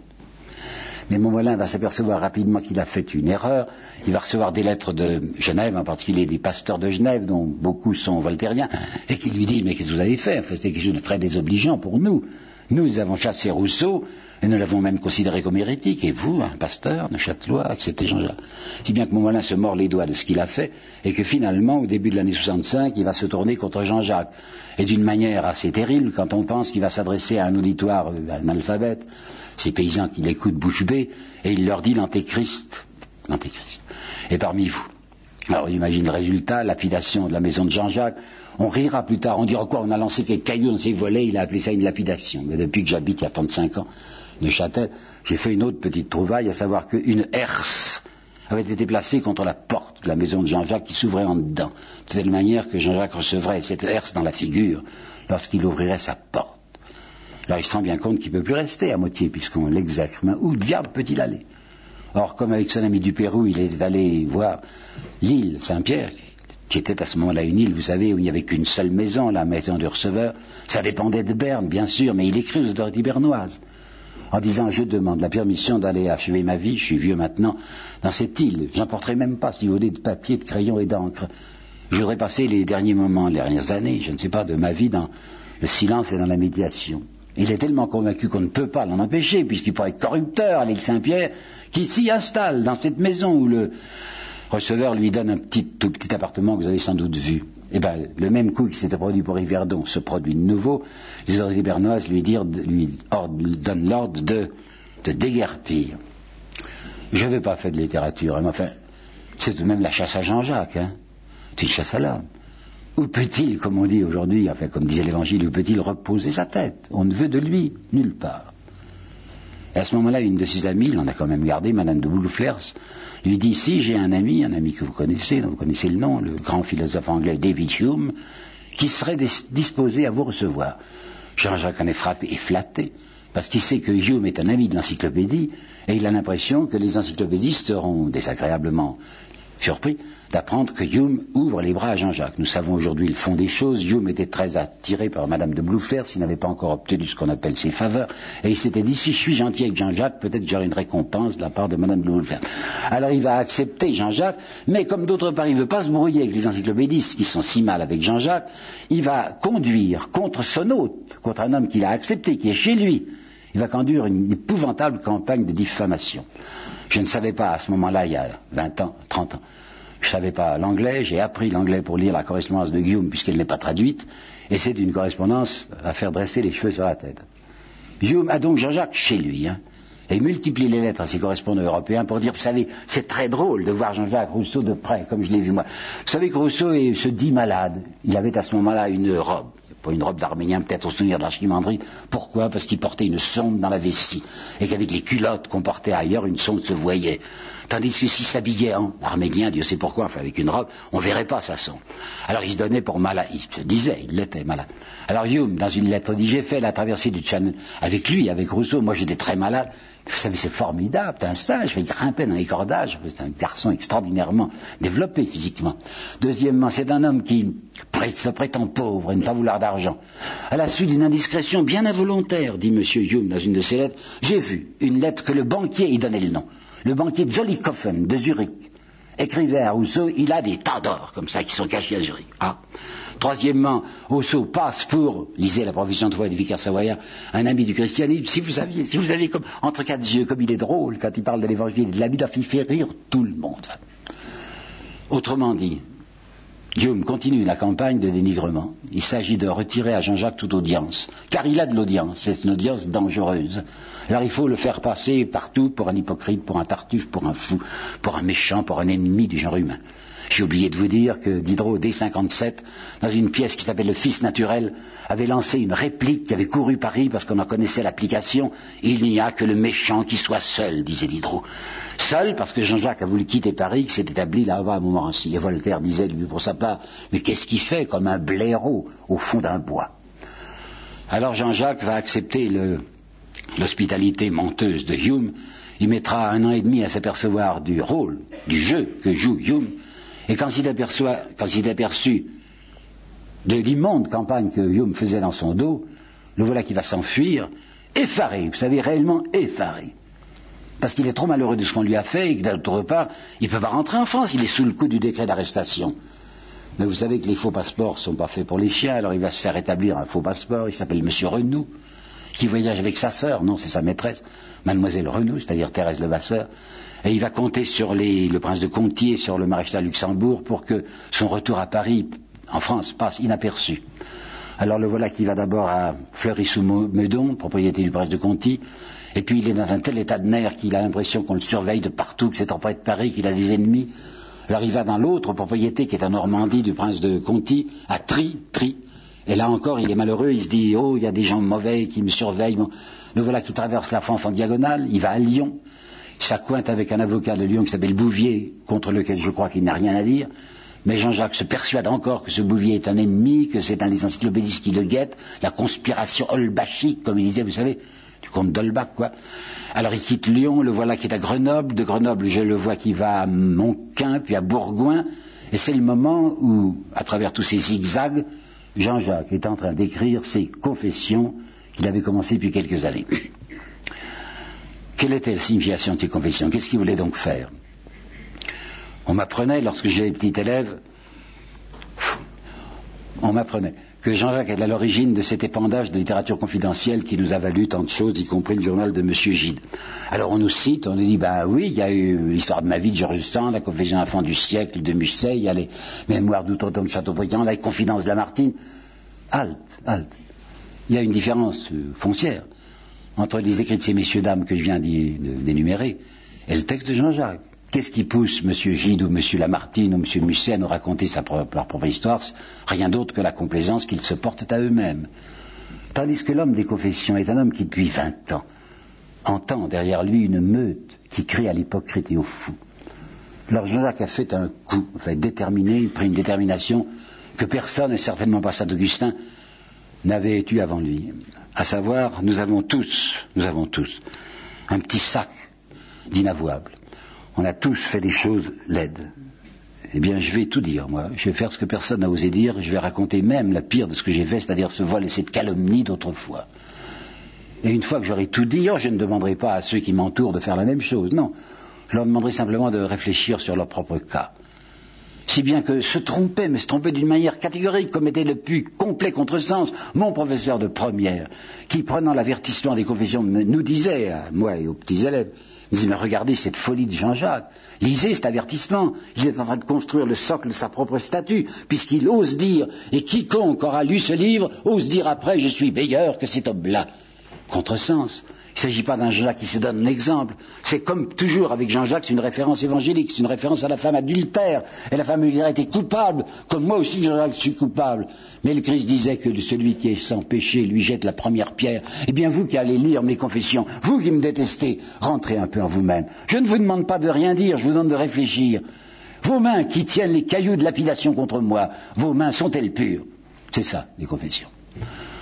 Alors Jean-Jacques va se décider, toujours protégé par le, prince de Conti, à rentrer clandestinement, clandestinement, hein, on peut toujours l'arrêter, à Paris en 1671. il voudrait essayer de se défendre, puisqu'il sait bien la rumeur qui est contre lui. Et il a trouvé une amie, Madame d'Egmont, qui accepte qu'il donne quelques lectures de ses confessions dans son salon. Les encyclopédistes qui le guettent apprennent, par des émissaires probablement, que Jean-Jacques est à Paris et donne des conférences, fait des lectures de ses confessions. Ils ont très peur, surtout Diderot, de ce que Jean-Jacques pourra dire dans les confessions, encore que Diderot ne sache pas encore que Jean-Jacques ne sache pas tout ce que Diderot a fait contre lui. Je me suis aperçu, pardonnez-moi, que j'ai oublié quelque chose de très important, et je vais repartir en arrière. Oui, c'était quelque chose qui s'est passé en 64-65, lorsque Jean-Jacques était à Motier. S'il vous plaît, dans votre esprit, vous allez rétablir, dans une parenthèse, en 64-65, ce que je dis maintenant, c'est d'être 71. Reprenons 64-65. Il s'agissait de ce que Voltaire a fait de pire à l'égard de Rousseau que je vous donne quelques détails là-dessus, nous reviendrons ensuite à Jean-Jacques à Paris. Dans le dernier temps, les deux dernières années de, son séjour à Motier, Jean-Jacques avait rédigé des lettres écrites de la montagne. L'écrit de la montagne, où, évidemment, assez mécontent de ce que Genève lui avait fait, il avait décidé de dire la vérité sur Genève, enfin ce qu'il croyait être la vérité, qui ne me paraît pas très éloigné du réel. Jean-Jacques avait fait l'histoire de Genève en disant Genève avait été conçue au moment de Calvin comme une espèce de, république assez démocratique, quoique sous la dictature de Calvin, mais il s'est trouvé qu'au cours des années, cette république démocratique s'est transformée en une oligarchie financière, et que la ville de Genève est en réalité la propriété d'un petit groupe bancaire. C'était très désagréable ce qu'il allait dire là. Et puis, pendant qu'il était en train de rédiger, il lui arrive une curieuse histoire. Une dame dont le nom ne me revient pas, je ne suis pas bien sûr que ce soit monsieur de de Beauregard, mais enfin, le nom propre importe peu une dame qui n'est pas au courant de l'opposition fondamentale que Voltaire dirige contre Rousseau, une dame avait écrit à Voltaire pour lui demander s'il n'était pas l'auteur d'un pamphlet anti-religieux extrêmement fort, du reste très bon. Enfin, vous savez, je suis du côté des christicoles, mais je salue l'habileté de l'adversaire. Le Sermon des cinquante, c'est un des textes les plus extraordinairement antichrétiens, les plus habiles de Voltaire.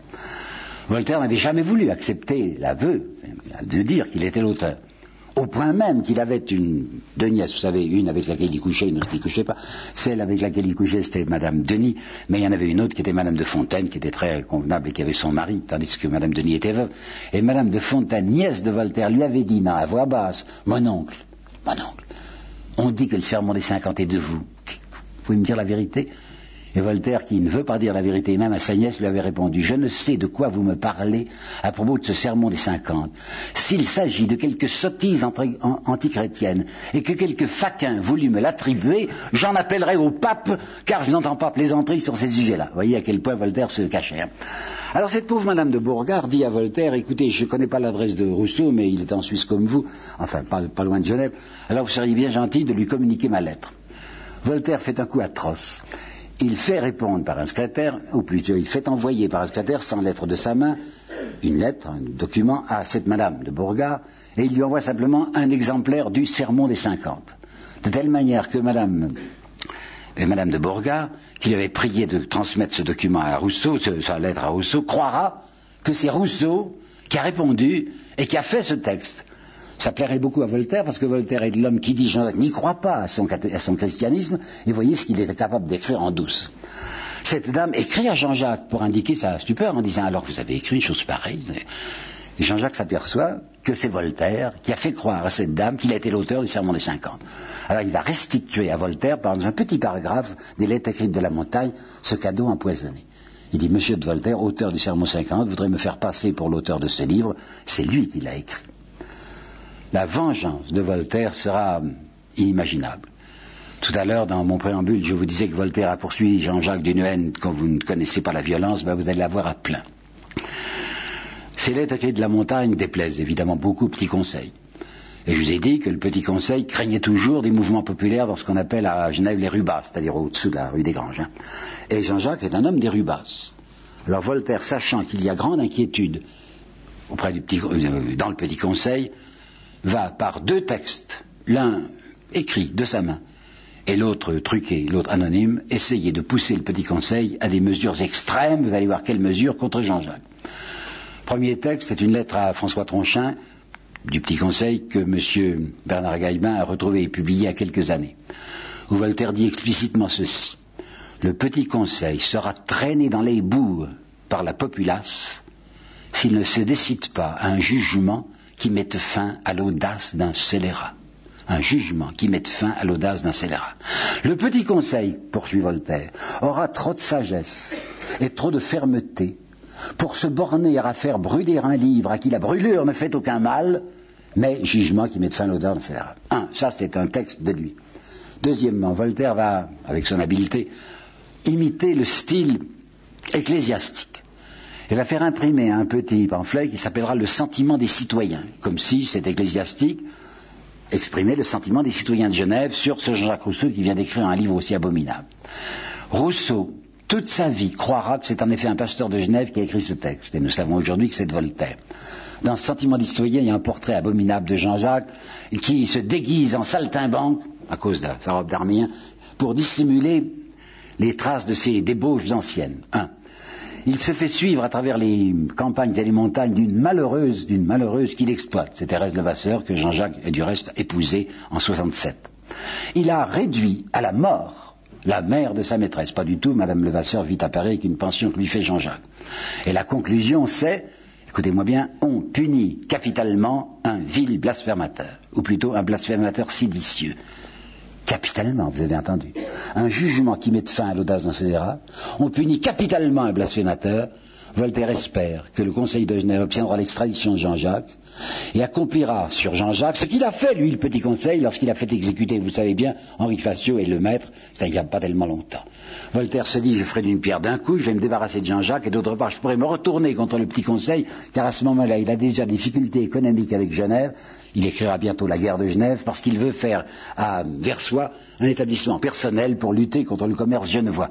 Alors ce sera magnifique, il sera débarrassé de, Jean-Jacques en l'ayant fait tuer par le petit conseil, et il pourra se retourner contre le petit conseil en disant, mais moi, j'étais pour Jean-Jacques, c'est ce qu'il va oser écrire à je ne sais plus quel correspondant. Toutes les fois que ces messieurs du petit conseil me parlaient de Jean-Jacques, je le défendais, dirait Voltaire, alors qu'il essaye de le faire tuer. Je referme ma parenthèse, je reviens à 1671 où nous étions quand Jean-Jacques essaye de faire des lectures des confessions à Paris dans l'encyclopédie, dans le milieu d'Hydro, on est inquiet. on a peur que Jean-Jacques en dise trop. Diderot ne peut pas apparaître en personne. Alors il va déléguer Madame d'Épinay, qui est brouillée avec Jean-Jacques depuis quelques années. Et c'est Madame d'Épinay qui va aller, comme on dit, à la police. Elle va aller trouver Sartine, qui est le lieutenant de police, lui dire, et lui dire, vous savez que Rousseau, qui n'a pas le droit, est à Paris. Oui, dit le lieutenant de police, je sais. C'est le prince de Conti qui le protège. Oui, mais savez-vous qu'il organise des lectures publiques, des confessions? Ah non, ça je savais pas, dit Sartine. Nous allons y mettre fin. Si bien que Jean-Jacques est averti très discrètement par la police qui ne devrait avoir en fait aucun rapport direct avec lui, averti qu'il peut continuer à résider à Paris qu'on ne l'embêtera pas, mais qu'il faut qu'il se taise. Baillon qu'on lui met sur la bouche. Alors comment pourrait-il se défendre? Veut se défendre. Alors il imagine ce livre incohérent et pathétique qu'il appellera Rousseau, juge de Jean-Jacques, ou encore Dialogue. Pour comprendre ce texte, Rousseau, juge de Jean-Jacques, il faut que vous rendiez compte qu'au XVIIIe siècle, les personnes illustres n'avaient pas un visage connu comme elles ont un visage aujourd'hui, quand il y avait pas de photographie dans les journaux. Par conséquent, le scénario qu'a inventé Jean-Jacques n'est pas absolument impossible. Lui, Jean-Jacques Rousseau, personnellement Jean-Jacques Rousseau, se promenant dans un endroit public, est abordé par un monsieur qui lui fait conversation. Et la conversation vient sur ce monsieur, Jean-Jacques Rousseau. Et l'interlocuteur ne sait pas que c'est à Rousseau qu'il parle. Et le Rousseau qui ne veut pas se démasquer, dit, oui, je l'ai bien connu, Jean-Jacques Rousseau, vous savez, je peux vous donner des détails sur lui. Et il va essayer de se défendre par personne interposée. Mal construit, mais comme je vous le répète, frémissant et pathétique. Bon, une fois qu'il a écrit ce qu'est-ce qu'il peut en faire? Il ne peut pas en donner lecture publique, c'est interdit. Il ne peut pas le publier puisqu'il est sous le coup d'un décret d'arrestation et qu'il faut, comme vous le savez, une autorisation royale pour imprimer quoi que ce soit. L'autorisation royale, il n'a même pas la possibilité de demander puisqu'il ne devrait pas habiter Paris. Alors, savez-vous ce qu'il va imaginer Le 23 février 76, le 23 février 76, il va à 2 heures de l'après-midi entrer dans l'église Notre-Dame de Paris, lui protestant. Pourquoi à 2 heures? Parce que l'église est vide à ce moment-là. Il n'y a même pas de Césaire, il n'y a pas de curé, rien. Hein et il regarde s'il y a moyen de pénétrer dans le cœur. Parce qu'il a l'idée de venir avec son énorme manuscrit qu'il a tellement bien recopié, ça, il a mis la poudre d'or pour sécher, il a mis de la non-pareille bleue pour ficeler ses petits lots de pages, et le lendemain, à deux heures, je m'amènerai, dit-il, si personne ne me voit, et je déposerai le manuscrit de mes dialogues sur le maître-autel, au pied de la croix, comme une espèce de placette faite à Dieu. Seigneur, occupez-vous de ce livre, puisque je ne sais pas quoi en faire. Il avait repéré qu'il y avait une issue, en effet, pour entrer dans le cœur. Il y retourne le lendemain, comme il avait dit, 24 février 76, à 2 heures de l'après-midi. Et naturellement, il n'avait pas vu la veille. Il n'avait pas vu, tout simplement pas vu, qu'il y avait une barrière, et que cette barrière était ouverte, qu'elle était des deux côtés du cœur. Et maintenant, cette barrière se trouve être refermée. Tel est l'état de ses nerfs que Jean-Jacques se persuade, se persuade que cette barrière vient de surgir contre lui, que Dieu se décide contre lui, et qu'il ne pourra même pas faire cette supplique qu'il avait l'intention de faire. Il habitait à ce moment-là au quatrième étage sans ascenseur d'une maison pauvre de la rue Plâtrière. Thérèse, qu'il a épousée depuis 67, le voir entrer avec son manuscrit est épouvantée de voir qu'il jette par terre, tiré de par terre ce manuscrit auquel il avait tant travaillé. Et il paraît qu'il se met la tête dans le coude et qu'il se pleure sur sa table. Thérèse est très impressionnée par son mari, c'est tout de même Jean-Jacques Rousseau, elle ne dit rien, est encore plus effrayée lorsqu'elle le voit qui sort de sa prostration pour prendre sur sa table qu'il avait toujours de très belles feuilles de papier blanc parce que son métier, son job, son métier, son gagne-pain était d'être copiste de musique à 50 centimes la page, ce qui était bien payé, qui lui permettait de vivre à peu près. Bon, alors le voilà qui prend ses feuilles de papier, il y en avait tout un stock, et avec un ciseau qu'il a emprunté à sa femme, il découpe, vous m'entendez, il découpe 600 petits rectangles de papier dans ces grandes feuilles. J'en ai vu deux qui sont conservés aux archives nationales, 18 cm sur, sur 10 à peu près. Hein. Et comme il n'y a pas de machine à écrire, 600 fois, 600 fois. Jean-Jacques va écrire sur ces bouts de papier appel à tout français aimant encore la justice et la vérité, et il va essayer en 50 lignes de résumer tout ce qu'il avait voulu dire dans ses confessions et dans les dialogues, puisqu'on l'empêche de le dire. Et une fois qu'il a écrit 600 fois son petit bout de papier, vous savez ce qu'il fait? Il demande le fil de provision, enfin le cabas de sa femme, et il descend rue Plâtrière. Une Plâtrière, c'était une rue pavée, avec le, le ruisseau au centre, il n'y avait pas d'égout sur les côtés, et Rousseau, oui, Jean-Jacques Rousseau, avec le cabas de sa femme, arrête les passants pour leur donner son petit bout de papier, enfin son tract.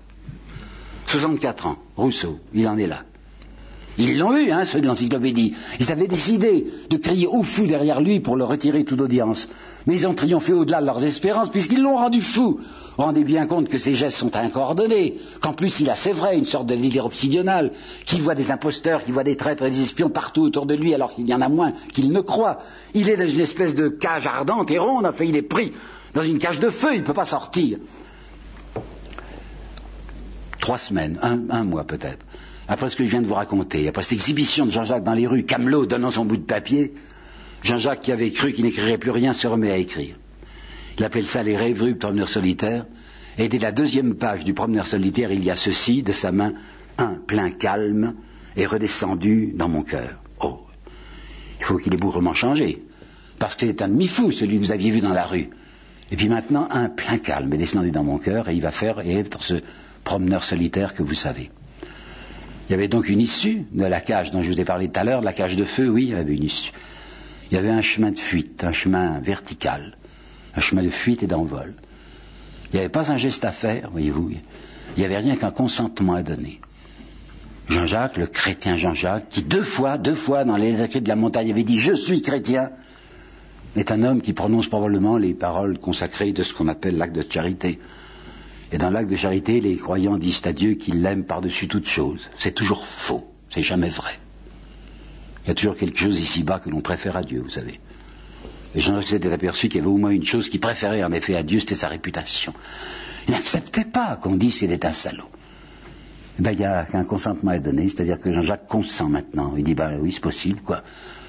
Tant que mon nom restera encore dans la mémoire des hommes, on dira ce Rousseau est un certain talent, mais c'était un être immonde. Eh bien, tant pis, tant pis. Je suis ce que je suis, et Dieu me jugera. Alors, à partir du moment où Jean-Jacques a fait cette dernière acceptation, un plein calme, en effet, est redescendu dans son cœur. Alors, c'est là où je reviens à Voltaire, pour essayer de vous expliquer l'immense distance, enfin la, contradiction absolue qu'il y a entre Jean-Jacques et Voltaire. Jean-Jacques est un homme qui parle de la nature de l'homme, que je vous l'ai dit tout à l'heure. La nature de l'homme, dit-il, c'est que, à l'intérieur de nous-mêmes, il y a une présence de l'infini. Notre vrai moi n'est pas tout entier en nous. Voilà ce que Jean-Jacques va écrire. Dépassant, en reprenant la pensée de Pascal, puisque Pascal dit l'homme passe l'homme infiniment. C'est-à-dire que l'homme n'est pas seulement humain, mais l'homme est demi-divin. Il y a une étincelle de Dieu et c'est ça qui nous constitue. C'est cet appel, cet appel d'air, si vous voulez, qui fait notre grandeur. Nous sommes abouchés à Dieu, nous sommes convoqués par Dieu, et c'est ça qui fait notre substance. Si l'homme est une vibration, comme la matière est une vibration, cette vibration de Dieu qui nous constitue. Et Voltaire, lui, qu'est-ce qu'il dit? Voltaire, dans des petits vers qu'il adresse à Madame du Défend, dit que sommes-nous d'invisibles marionnettes qui passons si rapidement de polichinelle, polichinelle dans le tiroir, comme vous savez, de polichinelle au néant. Rien, nous ne sommes rien. Insignifiance de l'homme. Mais il va beaucoup plus loin, Voltaire, puisqu'il écrit ce qui suit, que je sais par cœur. Le plaisir est l'objet, le devoir est le but, vous avez entendu Le plaisir, pas le bonheur, il dit. Le bonheur, c'est une idée fausse composée de quelques éléments de plaisir. Le plaisir est l'objet, le, devoir, le devoir, et le but de tous les êtres raisonnables. On nous fait admirer Candide, que j'admire, c'est un admirable texte, c'est bien écrit, vous savez, hein, il avait un nom du style exceptionnel, Voltaire. Mais qu'est-ce que ça veut dire, Candide? À la fin, ça veut dire cultivez votre jardin. Et il faut entendre l'explication que Voltaire en donne lui-même. Il explique à ceux qui veulent l'entendre que le monde est un chaos, un chaos plein de sang et d'horreur, que les malins gagnent. Il s'agit de cultiver ce jardin, de faire, de faire aboutir, enfin aborder sa barque personnelle dans un endroit tranquille. Ben moi j'ai réussi, disait Voltaire, à faire j'ai tout ce qu'on veut, comme délice de la bouche et de l'ameublement. J'ai un petit carrosse à l'italienne, tout doublé de soie, avec trois glaces, je me demande pourquoi faire, de quoi faire crever de jalousie mes confrères de l'Académie française, dit-il. Et il ajoute, le monde est en train de se déchirer, nous autres, bibamous et vivamous, buvons et vivons. C'est ça, cultiver son jardin pour Voltaire. Alors je comprends que le 18 Floréal en deux, à la tribune de la Convention, parlant des principes du gouvernement républicain, Robespierre a prononcé la phrase suivante pour définir la politique et la philosophie de Voltaire. Je cite par cœur, je le sais. Cette espèce de philosophie pratique, qui, réduisant l'égoïsme en système, considère la société comme une guerre de ruse, le succès comme la règle du juste et de l'injuste, le monde comme le patrimoine des fripons adroits. Alors, l'un et l'autre est la Révolution française. Quel rapport? Oui, deux rapports. Voltaire va, va être responsable de deux choses dans la Révolution française. Il va être responsable, un, de la constitution civile du clergé, et deux, de la distinction de sieyès pour les citoyens. Constitution civile du clergé. Ne croyez pas que Voltaire est un homme qui veut faire disparaître tous les prêtres. Non. Les riches n'ont pas besoin de prêtres. Mais Dieu sait si les pauvres ont besoin de prêtres. Parce qu'un peuple sans religion, écrit Voltaire, ne sait qu'une horde de brigands. C'est pourquoi, disait Voltaire, il est fort bon, je sais encore par cœur, hein, il est fort bon de faire accroire aux hommes qu'ils ont une âme immortelle et qu'il y a un Dieu vengeur qui punira mes paysans s'ils veulent me voler mon blé. Par conséquent, Dieu est indispensable pour les imbéciles. Hein. Il faut une religion pour le petit peuple, pas pour les riches, pas pour un homme comme moi. Alors, constitution civile du clergé. La constitution civile du clergé inventée par la constituante fera que pour la première fois, les prêtres seront des fonctionnaires. Et ils seront même payés le double de ce qu'ils étaient payés auparavant. À condition, parce que les constituants sont des hommes pratiques, hein, à condition que les prêtres fassent leur métier, et le métier des prêtres, c'est d'apporter aux pauvres l'enseignement de la résignation. Les gens de la Convention sont des gens puissants, sont presque tous des notables, sont tous des gens considérables et qui disent bien sûr, il faut un clergé pour que les imbéciles nous obéissent. Voilà la première responsabilité de Voltaire dans la Révolution française. Deuxième responsabilité, Sieyès. Sieyès va inventer ce chef-d'œuvre d'humour noir qui est la distinction des citoyens entre actifs et passifs. Tout le monde est citoyen maintenant, soi-disant à partir de 89. Mais malheureusement, il y a une distinction entre les citoyens actifs, c'est-à-dire ceux qui ont le droit de vote, et les citoyens passifs qui n'ont absolument aucun droit. Alors on se demande pourquoi on les appelle les citoyens. Ceux-là n'ont qu'un devoir, c'est d'obéir. Le citoyen actif et le citoyen passif se distinguera naturellement par ces biens. Le citoyen actif, c'est l'homme riche, le citoyen passif, c'est le pauvre. Idée entièrement voltairienne. Tandis que la responsabilité de Jean-Jacques dans la Révolution française, c'est 92. Hein. 92, c'est-à-dire la Révolution, c'est-à-dire l'insurrection, c'est-à-dire la souveraineté du peuple, c'est-à-dire la République. À partir du moment où Jean-Jacques a retrouvé ce plein calme, il n'a plus qu'un mois, un an et demi à vivre à peu près. Oui, c'est le milieu de l'année 76, et il va mourir, comme vous le savez, en juillet 78 je pense à deux de ses pires ennemis. Je pense à Maritain, qui en 1923 avait écrit Trois réformateurs, avec un chapitre affreux contre Jean-Jacques. Et je pense à ce Jules Lemaître que j'ai cité tout à l'heure dans ses conférences de 1912. Vous vous rappelez quand je vous avais dit que Jules Lemaître trouvait que c'était un comique énorme, la proposition de Madame de Varins Eh bien, l'un comme l'autre, l'un comme l'autre, hein, Gilles Lemaître et Maritain, lorsqu'ils arrivent aux 18 derniers mois de la vie de Jean-Jacques, leurs armes leur tombent des mains. Et l'un comme l'autre disent qu'il y a beaucoup de noblesse dans ces dix derniers mois de Jean-Jacques. Il y en a un qui parle, et il a raison, d'authentique grandeur, et l'autre qui va jusqu'à, je n'irai pas jusque-là, reflet de sainteté. C'est vrai que c'est pas mal, étant donné que Jean-Jacques, à la fin de sa vie, va donner raison à, Pascal, lequel Pascal, vous le savez, dit dans un texte des, des pensées, tout le malheur de l'homme, c'est de ne pas savoir rester seul dans sa chambre. Jean-Jacques est très souvent seul dans sa chambre, parce que Thérèse elle s'embête avec lui, elle va avec les voisines, elle bavarde, il est tout seul. Il aime bien rester seul dans sa chambre, précisément parce qu'il sait qu'il n'y est pas seul.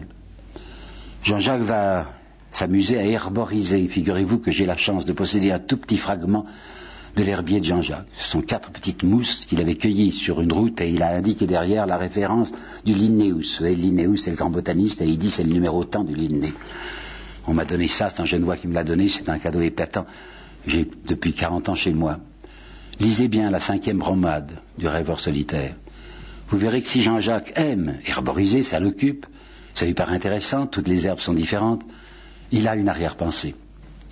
Et pour faire comprendre l'arrière-pensée de Jean-Jacques herboriste, je vais citer quelqu'un à qui Jean-Jacques ressemble bien peu, Claudel. Claudel dit que le privilège de l'homme, c'est la liberté, mais que la liberté, c'est terrible. C'est le pouvoir de dire oui ou de dire non. Tandis que disait Claudel, les pierres, les arbres, les herbes, ils sont dans un état de comparution et d'attente. Les choses de la nature sont ce que Dieu les a faites et elles sont là dans cet état d'adhésion. Eh bien, c'est la contagion de ce muet amour que Jean-Jacques va chercher dans les champs. Le lundi de Pâques 1778, Bernard Saint-Pierre, qui était son camarade, qu'il aimait bien, vient de chercher. Il faisait beau ce jour-là, Bernardin a monté les quatre étages de la rue Patrière pour aller le voir. J'aime beaucoup le texte de Bernardin qui dit pour aller voir Jean-Jacques dans son petit ménage probe et bien tenu d'ouvrier. Son petit ménage probe et bien tenu d'ouvrier. Bon, il lui dit on va faire une balade. Jean-Jacques est toujours prêt à marcher. Et Bernardin lui dit tenez, on va monter aujourd'hui, il fait très beau jusqu'au Mont Valérien, au sommet du Mont Valérien. Le Mont Valérien est aujourd'hui orné d'une caserne, mais à ce moment-là, il y avait un couvent. Et un couvent qui n'était pas encore désaffecté, il y avait des religieux. Si bien que dans l'après-midi, lorsque Jean-Jacques et Bernardin arrivent à la hauteur du couvent, ils entendent quelque chose, un bruit qui sort du couvent. Ça chante là-dedans. Oui, c'était le lundi de Pâques et les religieux chantaient des psaumes. C'était les mêmes psaumes, vous savez, que Jean-Jacques avait chanté lorsqu'il était gamin avec son père à, Saint-Gervais ou à Saint-Pierre. Et Bernardin est un peu étonné de ce que ce protestant lui dit entrons. Alors Jean-Jacques entre, il se met au fond de la chapelle, il écoute, peut-être murmure-t-il lui-même ces psaumes qu'il connaît. Et lorsqu'il sort, je vous cite Bernard Saint-Pierre, là aussi j'étais par cœur, lors de sortime de l'église, M. Rousseau me prit le bras et me le serrant fortement, il